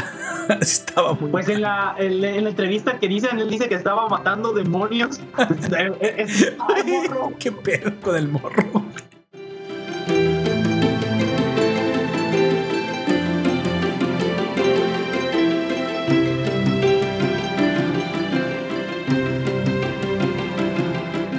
Bueno, está bien. Am, vámonos a dándole cierre. Este, yo creo que vamos a, a seguir haciendo este tipo de formatos. Eh, aprovecho para un aviso. Eh, me gusta mm, no solamente abordar series, animes, películas. De repente espero que les guste este nuevo formato. Eh, esta tercera temporada comencemos con más ideas, con más cuestiones. Podemos tomar autores enteros y, y hablar por encima de varias de sus obras o, de, o a- ahondar específicamente en una. Bueno, estamos abiertos a ideas. Yo solamente les pido que nos dejen sus comentarios, nos comenten lo que les gustaría escuchar, que ideas tienen. Participen en el Fórum de la Nación, lo estamos todo el tiempo revisando. Hay gente muy valiosa ahí, pa- comparten de todo: noticias, memes, jajas. De hecho, se está poniendo bastante interesante. Hay unas cosas que, que, que me hacen mucho reír ahí.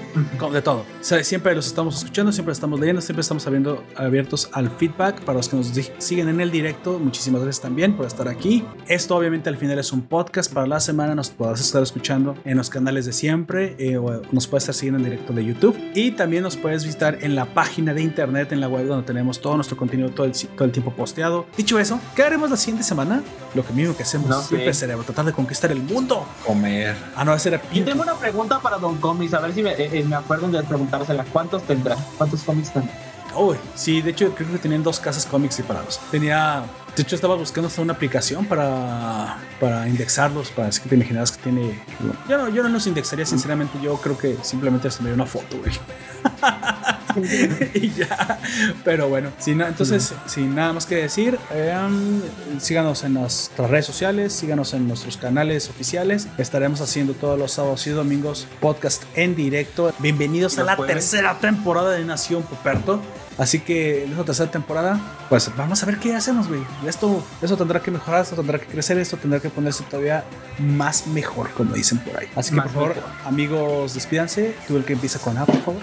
Buenas noches, yo fui Audio. Así es, él fue Jack. Y también estuve aquí con ustedes. Yo soy Gunter. Nos vemos en la próxima. Exactamente, también estuvo contigo tu anfitrión Lord Poperto y que estará de aquí contigo hasta el final de los tiempos. Hasta que nos cortan la lengua por censura. eh, hasta que venga el gobierno por mí. Y espero que este sea, sinceramente de corazón, un rincón donde todos podamos hablar libremente, sin miedo a ofender a los demás. Y aun si lo hacemos, nadie tendrá por qué ofenderse. Porque Callarlo. Creo firmemente en el derecho de la libertad a ofender a otros. No por, no, no por saña, sino porque uno tiene que expresar libremente lo que piensa, aun cuando eso cause ofensas. Los sentimientos ah, a veces no son objetivos, no siempre, de hecho por lo general no lo son. Y si no es mediante el debate y la expresión libre de nuestras ideas, no creo, no creo que nos estemos dirigiendo al tipo de sociedad que queremos vivir. ¿eh? Dicho eso, te recuerdo que nos puedes escuchar en Evox, iTunes, Google Podcast, Anchor, YouTube. ¿Y dónde más, amigo Jack? Fuck?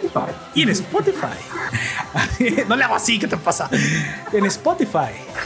Hasta la No próxima. de imitar el, el tono. Así es. Hasta la vista, gente. Hasta la vista, baby Jesus.